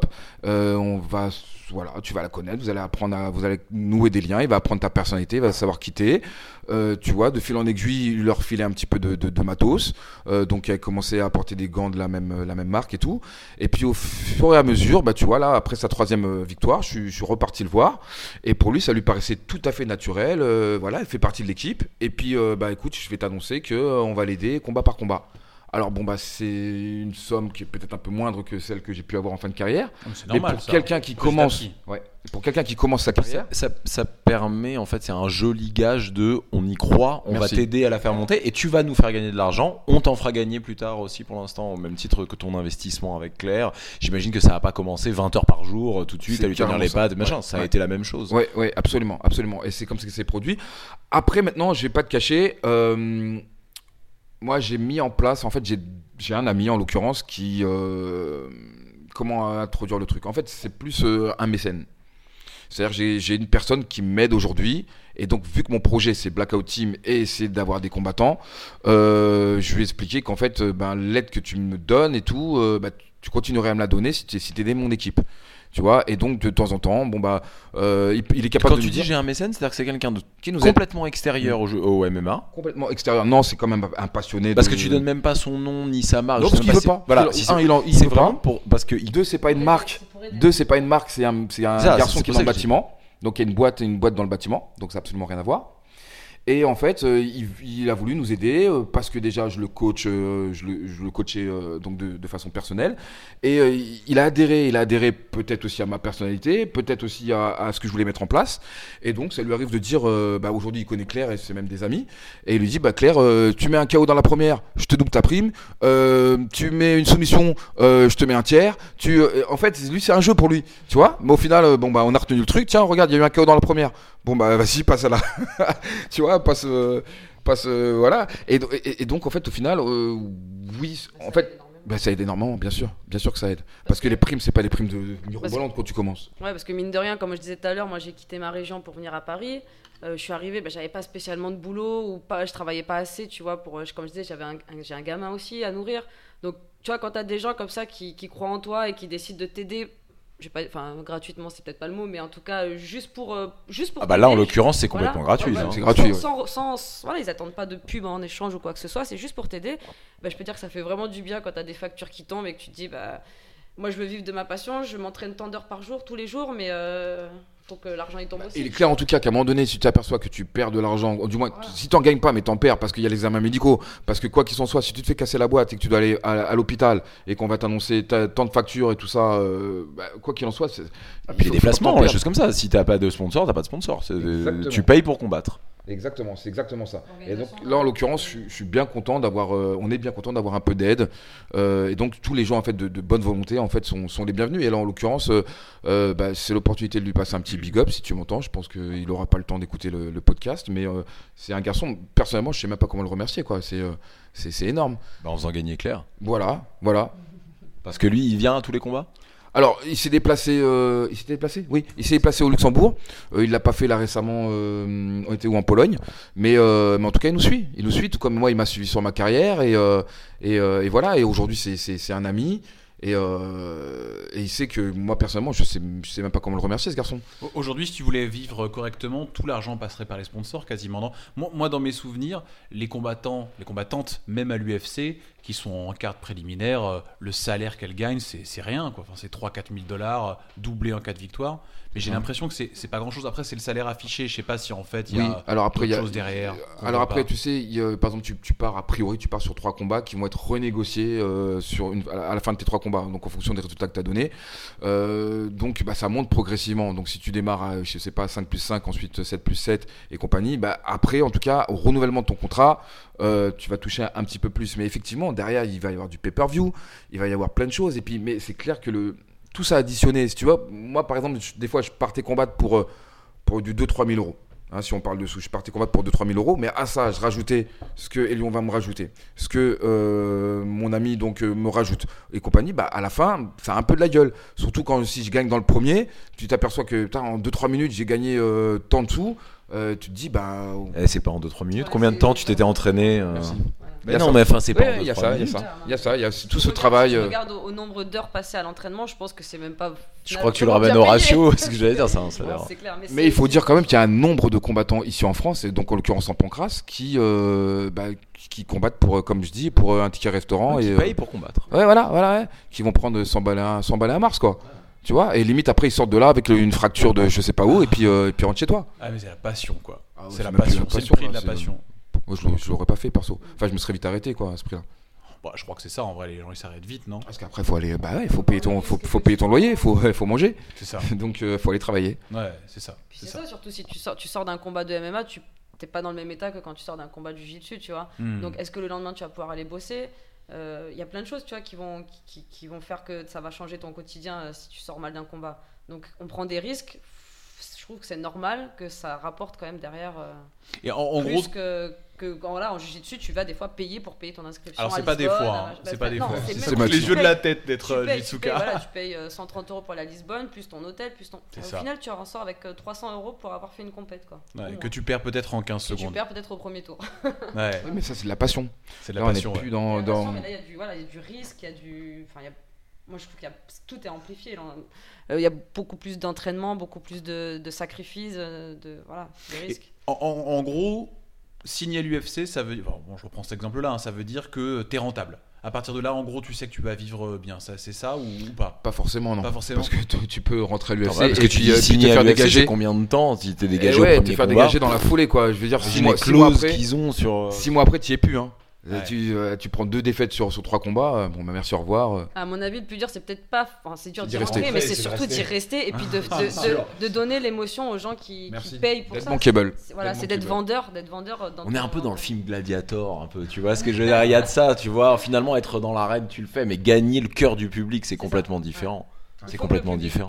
il faut qu'il aime ta personnalité, même si tu es dans, ça. le, dans la provoque ou dans le, le, le char- Enfin, voilà, peu importe quel moyen tu utilises, il faut que le public. Ouais, dans le charme, ce serait bizarre un peu quand même. Dans un truc comme ça. mais- mais si, parce qu'il y a des filles qui utilisent ça, qui mettent cette image en avant. Un peu, tu sais, un peu un petit peu en mode pin-up et tout. Ouais, c'est vrai. Regardez, euh, je combats bien, mais en plus, euh, je suis sexy vanille, quoi. C'est quelque chose. Non, non, non, mais c'est quelque chose auquel t'as pensé, ça? Créer un personnage, avoir un espèce de. Non, en fait, non, non, pas créer un personnage. Déjà, ça me ressemblerait pas, et puis je serais même pas capable de. Alors, on rappelle quand même que Claire, on l'appelle OPJ, hein, officier de police judiciaire. Donc, d'accord. Tout le monde la prend pour un chef. Donc, le côté glamour, là, euh, on repassera. T'es quoi. pas une marrante, Claire. Hein T'aimes bien rigoler, t'es pas une marrante. Hein Je suis pas une marrante. Je sais pas, je te demande. Euh, non, mais On t'appelle officier de police judiciaire. Enfin, tu vois ce que je veux dire On t'a pas appelé. euh, tu vois ce que je veux dire Non, ça c'est parce que à première vue, je sais que j'ai un peu l'image d'une fille un peu. euh, tu- tu Un regardes peu, un peu. méchamment. Il paraît, il paraît. Non mais il paraît. C'est juste que j'ai entendu. c'est pas vrai du tout. T'as vu, je suis. Ah. Écoute, elle est toujours mal lunée. Mm. Elle fait la boule. Mais au moins, elle s'entraîne. Elle est galère à Non, coacher. après, elle est galère. Elle est galère. Non, alors attends, je vais juste finir avant que je réponde à ça. T'as vu qu'il réfléchit, il voulait pas. Donne-moi le micro. tu sais, il est comme ça, tu sais. non, il a plus de micro. Aïe, aïe, aïe, aïe, aïe, aïe. J'allais dire que je vais plus compter sur mon style de combattant que sur une personnalité que je vais m'inventer. Euh, euh, je vais mettre. euh, non, je vais pas faire la, la sexy ou faire de la provoque ou, ou faire des trucs à la pesée qui vont faire le buzz juste pour qu'on parle de moi. En plus, en plus, voilà. Tu penses que ça compte Mais pas même, ça ça me- Parce qu'il y en a qui font ça et qui tu gagnent. hein. Il y a des gens qui font ça et qui gagnent. hein. Ouais, ouais, ouais. Mais la première qualité que j'attends d'elle, c'est quoi? C'est- d'être performante dans la cage. Oui, donc en gros, ce que tu dis, c'est à la limite, gagne 3-4 combats. Alors, on parle de l'UFC, machin, avec la manière, avec le panache et tout ça, machin. Mais après, effectivement, euh, tu peux te permettre d'avoir les trucs. On l'a vu avec euh, Johanna Yangiechev aussi. bah, pareil. oui. Qui est- Non, mais ah oui, parce qu'elle sera. Non, non. Ah, si, c'est si, ça sera ta caté, ça. hein. Ah, m'a Oui. Ah, c'était caté. Ouais. Euh, on- c'était un- c'est un peu ça en fait. hein, c'est marrant, c'est un truc que je m'étais dit, c'est que finalement, elle a gagné plusieurs fois avec la manière. Bon là, et bizarrement, depuis qu'elle a amené cette espèce de truc de personnage où euh, on la suivant un peu sur Instagram, on aime, on n'aime pas. hein. plus féminin, plus machin, plus un peu girly, tout ça. Et bah pour le coup, c'est vrai qu'elle gagne plus là. hein. Euh, elle perdu ses deux derniers combats. Non, ouais. Ouais, alors après, on a eu le, cas de figure avec euh, Ronda Rousey, qui après euh, s'est dirigée vers Hollywood et qui aujourd'hui est dans le catch. Bon, peut-être qu'elle s'est rendu compte que finalement. Euh. Hein Ça t'a m'a déçu Ça t'a Ça m'a déçu pas, dé- ça m'a pas déçu, c'est- pour moi c'est logique. Elle a fait une belle prestation à l'UFC, elle a fait des très beaux combats. Elle s'est foirée un petit peu quand elle a voulu se mettre à, à boxer, alors que c'est pas son style euh, pur, inné. Son style inné, c'est de, c'est de claquer les gens au sol avec euh, des uchimata, avec des, des, des- avec euh, des- tellement beau. du super judo. Ces combats, ils sont Voilà, mythiques. du judo, Vraiment, du judo, des jujis, c'est son style. Mais je crois que ce qui l'a perdu, c'est ce combat contre Betty Correa, tu sais, quand en fait, c'est vrai parce que c'est- elle, elle lui avait dit, je vais, alors qu'avant, elle avait il y a toujours le Uchimata, effectivement, boum, elle arrivait, armbar et tout, il y avait même ses dessins où on voyait les collections de bras et tout. Et, et euh, donc euh, Correa qui lui avait dit, euh, je vais te battre euh, au sol ou je sais pas, pas quoi. Oui, elle Et elle avait dit, non, non, moi je vais te boxer. Et elle a gagné, et je pense que je me demande, je me suis toujours posé la question si c'est pas ça qui l'avait un peu perdu. En fait, d'un coup, elle s'est dit qu'elle savait boxer. L'orgueil. L'orgueil, ça, quelque hein. part, tu vois. C'est l'orgueil qui l'a poussé là. Elle avait, enfin, Oui, mais là, finalement, c'est mal placé, c'est ça que. Voilà, c'est un orgueil mal placé. Alors parce qu'on a tous, de, on a tous de la, on a tous de la fierté, et de l'amour propre. Mais ce- cet orgueil-là, faut pouvoir le canaliser parce qu'à un moment donné, tu dois faire une prestation. Et ce qui nous intéresse, c'est pas le pia-pia. Ce qui nous intéresse, c'est à la fin, est-ce qu'on te lève le bras, oui ou non. Hmm. Et donc quand tu es focus là-dessus, en fait, tu donnes tous les moyens qu'il faut pour gagner.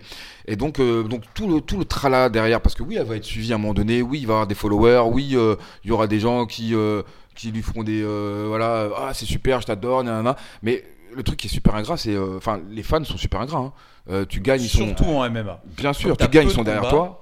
Et pour une fille. Et puis, dire, en en plus. fait, ouais, c'est- qu'un spectacle pour les gens, en fait, à part ceux qui sont passionnés dans le milieu. Mais le sport, c'est un spectacle. mais, mais sinon, voilà, les gens qui vont regarder du MMA, c'est l'américain, euh, tu vois, qui est devant sa télé avec sa bière. Enfin, je veux dire, c'est quelqu'un qui connaît rien au MMA, mais c'est un spectacle. Et si tu l'intéresses plus, si, si tu as fait un combat pourri, ah bah, c'est bon, t'es oublié, t'es voilà, passé à un autre. C'est clair. Surtout Si une femme assez- française ouais, en ouais. T'as tout ce qu'il faut pas. voilà. Alors je lui dis un boss ton anglais.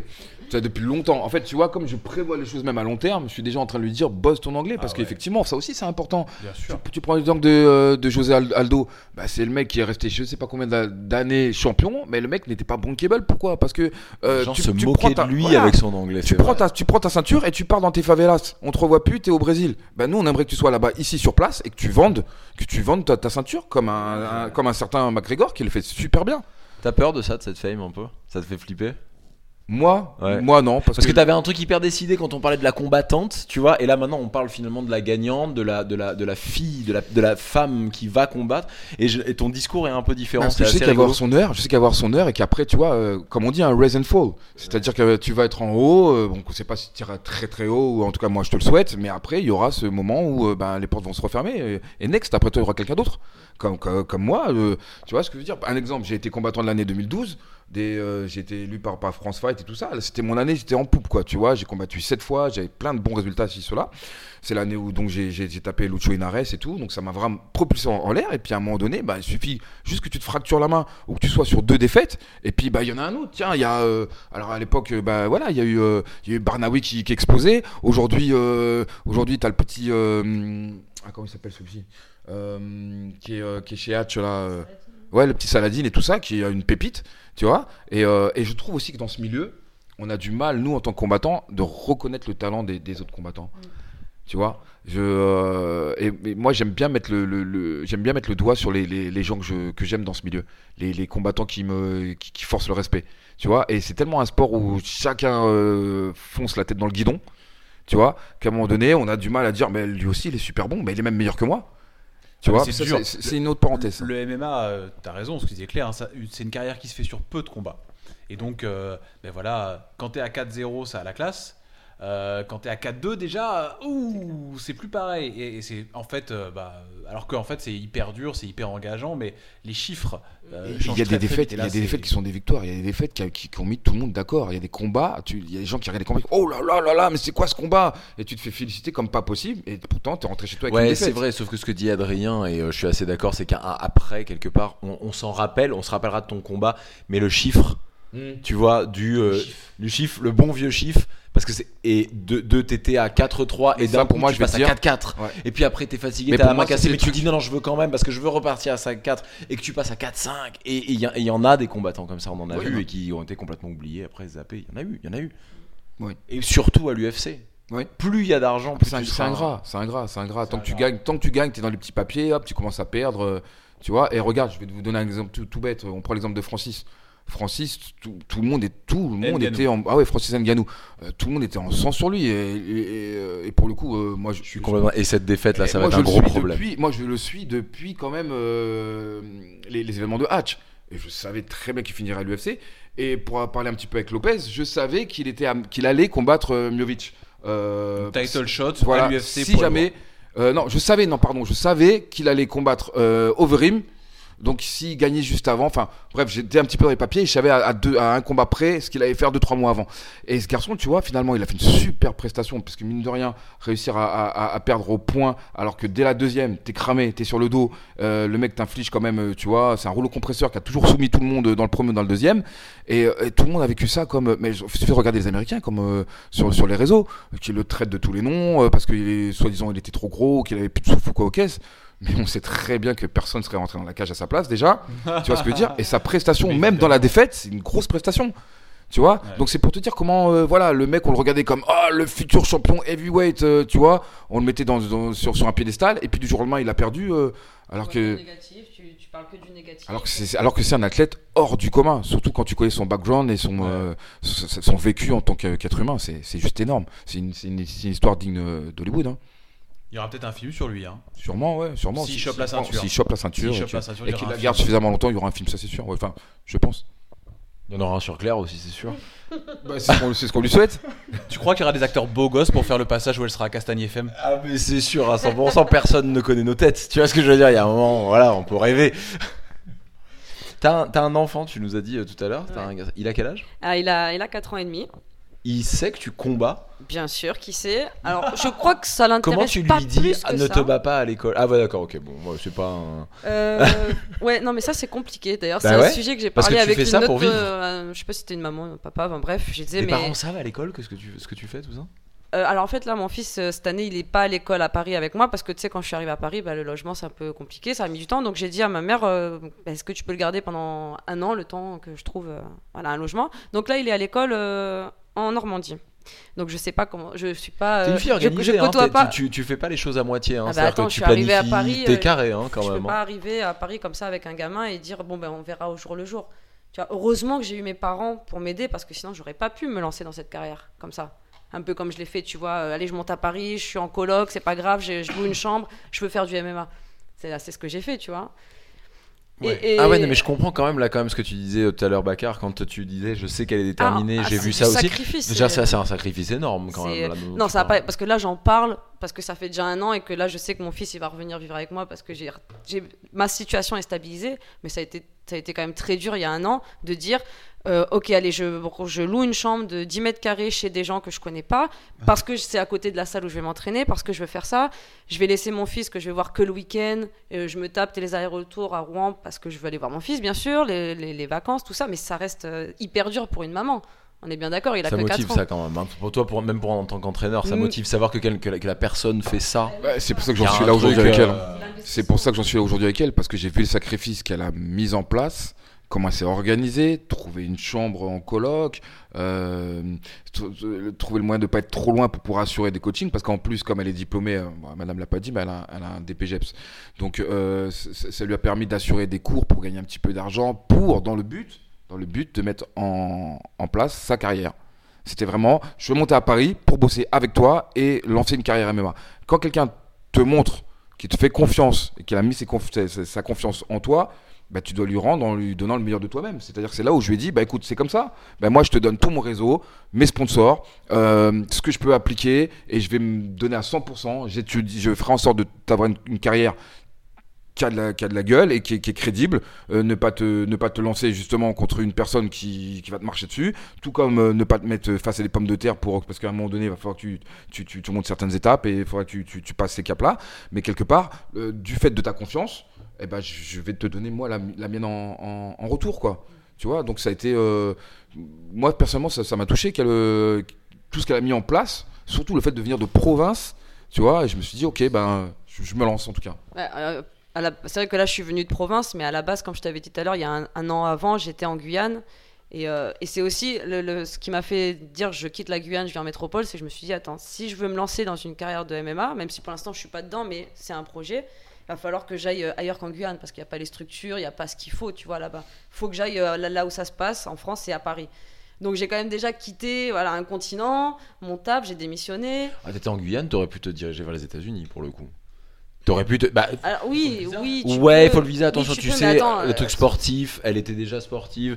Tu sais, t'as as des visas sur 4-5 ans. Non, tu tombais, une- tu c'est une tombais autre à la. organisation là à- encore, tu vois. c'est, euh, Ouais, c'est- pas. Enfin, oui, c'est sûr, mais Parce tu allais à, par j'ai pas de exemple, famille là-bas, j'ai personne, je la- fais avec mon fils. bon, à Miami, là, je sais plus comment ça s'appelle.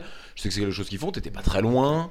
T'aurais pu. Je Ouais, pense- exactement. Je pense que oui, une, une, enfin, voilà, une personne euh, à aurait 20 été ans faisable. sans enfant, peut-être oui, ça aurait été po- possible. Là, j'ai quand même 30 Tu have to talk English. et j'ai toujours pas appris l'anglais, donc euh, je serais pas partie comme Faut t'y mettre. Non, je vais m'y mettre. C'est impératif. hein, Il a raison. hein. Mais, euh, mais ouais, c'est clair qu'à la base, je suis, voilà, je suis partie de loin. Et euh, même l'année que j'ai fait dans le sud, elle n'a pas été euh, super facile pour moi. Parce que pareil, il fallait que je trouve un boulot, il fallait que je travaille, que je me loge. Enfin voilà, ça a été beaucoup de mois de galère. Et là, enfin, je sens que, tu vois, euh, ça paye parce que j'ai été patiente, j'ai fait ce qu'il fallait. On- euh, voilà, euh, Booba, il, a, il a fait en sorte que ma carrière, elle se construise bien et que je me dise pas, ah ben j'ai tout lâché pour euh, au final me retrouver, euh, je me fais péter dans les deux premiers combats et, et j'arrête et j'arrête le MMA, tu vois. Ça aurait été con, quoi. de- Ça doit, ouais, ça doit te motiver ça aussi quand même, te dire quelque part, il, il il y croit, il, là, Il je peux pas cru. le décevoir. Voilà, Ça- il, y a cru, on s'est fait aussi. confiance et, euh, et puis en fait, de tous les, des deux côtés, on se rend compte que ça marche. Moi, je me rends compte que, voilà, en tant que coach, ça marche, il fait ce qu'il faut et lui, il se rend compte que elle, fait ce que elle fait ce que je lui demande de faire et, euh, et voilà, tout se passe bien, tu vois. C'est euh, un, un échange, une confiance. Alors, Pourvu que ça dure. prochaine échéance, on va, on, va, on va diffuser ce podcast euh, dans la première semaine de juin. Là, dans 10 jours. C'est quand ton combat? Le 30. 30 juin? Juin, ouais. Donc voilà, vous savez. Donc en Allemagne, Voilà, tu peux nous donner le nom de l'event, etc. Alors, c'est l'organisation, ça s'appelle le GMC, c'est le GMC 15, euh, le 30 juin en Allemagne, et c'est contre Nicole Stoll, donc une Allemande, qui a 3-1. Et on peut regarder ça, euh, c'est diffusé, tu sais comment? Alors il y aura sûrement un lien streaming, mais euh, donc bah, moi je vous invite déjà à liker la page euh, Blackout Team. Et euh, là-dessus, toutes les infos sur, euh, il y a toutes les infos sur la team, c'est-à-dire euh, à la fois donc elle en tant que combattante, moi pour ce qui me reste de combat à mener, mais également les, les deux trois combattants que je que je veux essayer de propulser. Donc, euh, mais pour l'instant, c'est elle qui est dans le qui est, qui est dans les euh, dans les flashs quoi des caméras. Enfin, je me comprends quand je dis ça. C'est elle qui est dans l'actualité quoi. Et donc, euh, mais en suivant euh, notre page, vous, vous aurez accès en fait à tous les, euh, toutes les bonnes infos et puis les liens streaming pour pouvoir. euh, Aujourd'hui, tous les combats se, se regardent en direct. hein. Ben, on va suivre ça avec intérêt. t'es bien là, t'es en forme, t'es prête, t'es euh, Bah, je mentalement, on l'a une compris. super dynamique quand même parce que comme tu disais là depuis le 7 avril on a fait on a fait deux combats mais en fait on a enchaîné les prépas tu vois il y a pas eu y a eu allez, deux trois jours de pause mais on est reparti dedans. Euh, là je suis dans une dynamique euh, voilà j'ai trois victoires trois belles victoires j'ai envie que ça continue donc euh, Ce qui s'est passé, c'est qu'à 2-0, en fait, son, son- son premier combat pur de MMA, donc c'est sa deuxième victoire, en fait, c'est passé tellement rapidement qu'en fait, on venait de faire une prépa de 6 semaines et que finalement, bah, sorti, euh, sorti de la cage une minute après, euh, bah, tu pètes la forme, t'as pas, un- t'as pas un bobo, t'as pas un pet. Donc, euh, Et puis surtout, on te propose un combat, le, je crois le soir même ou le lendemain, on nous parle d'un combat. Et en fait, tu te dis, euh, t'es déjà dedans, tu vois. Tu Ouais. t'as pas le temps de profiter de ta victoire et te dis, je me prends une semaine cool où je peux manger et tout. Non, non, lundi, on retourne à la salle tranquillement, mais on y retourne. On reprend les- la diète parce qu'il faut pas grossir. Et puis, euh, et puis tu vois, tout s'enchaîne depuis le 7 avril, mais sans, sans surfatigue, tu vois. Je suis bien, je suis en forme, j'ai pas trop combattu. Et ce que je sais, c'est qu'on a, on a tous des, des périodes fastes. C'est-à-dire qu'à un moment donné, bon bah voilà, moi je sais que ma grosse année, ça a été euh, l'année 2012, l'année 2013. J'ai eu un passage à vide derrière. Et ben peut-être que là, comme c'est l'année où c'est le came-up, quoi. C'est-à-dire qu'elle elle débarque, bah autant qu'elle débarque fort. Pourquoi se contenter de deux victoires alors qu'en vérité, il y en a une troisième qui nous tend, le, qui nous tend les bras elle est prête, elle a pas un bobo. Allez hop, c'est parti, boum, 3-0. Et euh, voilà, et peut-être que ça va être la première année qui va être la plus puissante, ou peut-être que ce sera la deuxième. Mais à un moment donné, il y aura forcément le contre-coup avec une année moins, avec moins de résultats. Peut-être une première défaite, va savoir. Peut-être. Donc j'avais envie de battre le fer tant qu'il était chaud, quoi. Et là, en l'occurrence, il bah, fallait qu'on fonce. Et puis derrière, comme je t'ai dit, qu'on nous a promis qu'à 4-0 du fait de sa petite KT, eh ben, il y avait une opportunité outre-Atlantique. euh, bon, bah, on est déjà on a aux trois quarts du, du deal. hein. Donc après, ben, voilà, le, le deal, on le remplit. euh, chacun, son, chacun sa partie. Ben, écoutez, on vous souhaite le meilleur. C'est c'est super cool. Est-ce que vous voulez euh, ajouter quelque chose pour terminer ça? Euh, je sais pas, vas-y, je te laisse le micro. Bah, pff, Non, mais que je- rajouter, voulais juste te dire que c'était super sympa, que vous étiez ravi de rencontrer Adrien par exemple. Genre voilà, des choses habituelles. Déjà, déjà, déjà, déjà, merci à vous de nous avoir reçus. Merci, on suit un petit peu ce que vous faites, tout ça. On s'était, on s'était croisé un petit peu à l'époque euh, du district et puis euh, bah, ça, ça prend quoi, mine, mine de rien. Je vous ai vu également avec un là. petit, euh, vous proposiez vos, vos, vos, vos produits à Boxing Shop. Donc bah, nous aussi également, on vous, pro- on vous souhaite le meilleur pour, bah, pour vos projets. Eh ben merci beaucoup. Mais on va passer s'entraîner avec vous. On va essayer le MMA. Avec grand plaisir. D'autant que Oui, je vais oui, faire oui, un tu petit vas peu. essayer le que je vais faire un petit peu ma pub, parce que euh, vous, vous savez que le. Où est-ce qu'on trouve, Voilà, où est-ce qu'on exactement trouve, où est-ce qu'on trouve la Blackout Team? On la trouve en fait au fitness park de euh, Clichy. euh, qui euh, où en fait donc c'est une salle de place sport. de Clichy. Place Ouais, de place Clichy. de parce Clichy, place de Clichy, hein, dans, dans Paris. Donc où il y a un fight park de euh, donc qui, qui est composé d'une cage relativement grande, un ring et un espace euh, un espace pour rouler, un espace tatami. Euh, également des sacs de frappe. Et en fait, si vous voulez, donc on, dans un premier temps, bon, il faut payer son abonnement au fitness park. Et donc vous avez accès après à ce, à ce fight park. Et donc euh, aujourd'hui, moi j'entraîne, euh, j'entraîne là-bas et je tiens les pattes là-bas. Et donc et je profite pour dire que je donne également le cours de MMA. Euh, pour Paris Fight Team, donc Paris Fight Team en fait euh, c'est un club de MMA euh, qui fait également du, du, JB et de, la boxe anglaise et donc moi je donne le cours sur le créneau de 19h15 à 22h tous les mercredis. Voilà, je, donne le cours pour, Paris Fight Team. Et en dehors de ça, ben, vous, me trouvez, vous trouvez humblement au club, prêt à vous tenir les pattes et à détecter des, talents pour les matcher sur. euh, Bah, on va aller détecter ton talent, Adri. Aller. Pourquoi, pourquoi moi Mais parce que je pense qu'il faut que tu passes par là. Je pense qu'il va falloir que tu passes par là. Ça va être une obligation. On va venir vous voir. avec Et- grand plaisir, vous serez les bienvenus. Et bah merci beaucoup à vous deux, merci beaucoup Claire, franchement bon courage pour ton combat et bah, pour ta carrière, euh, pour ta carrière en général. Et euh, Monsieur Arnaud, Ah, monsieur Baldé ah, Monsieur Baldé, et merci pour tout, c'était vraiment sympa. Merci beaucoup. À tous les Big amis. up.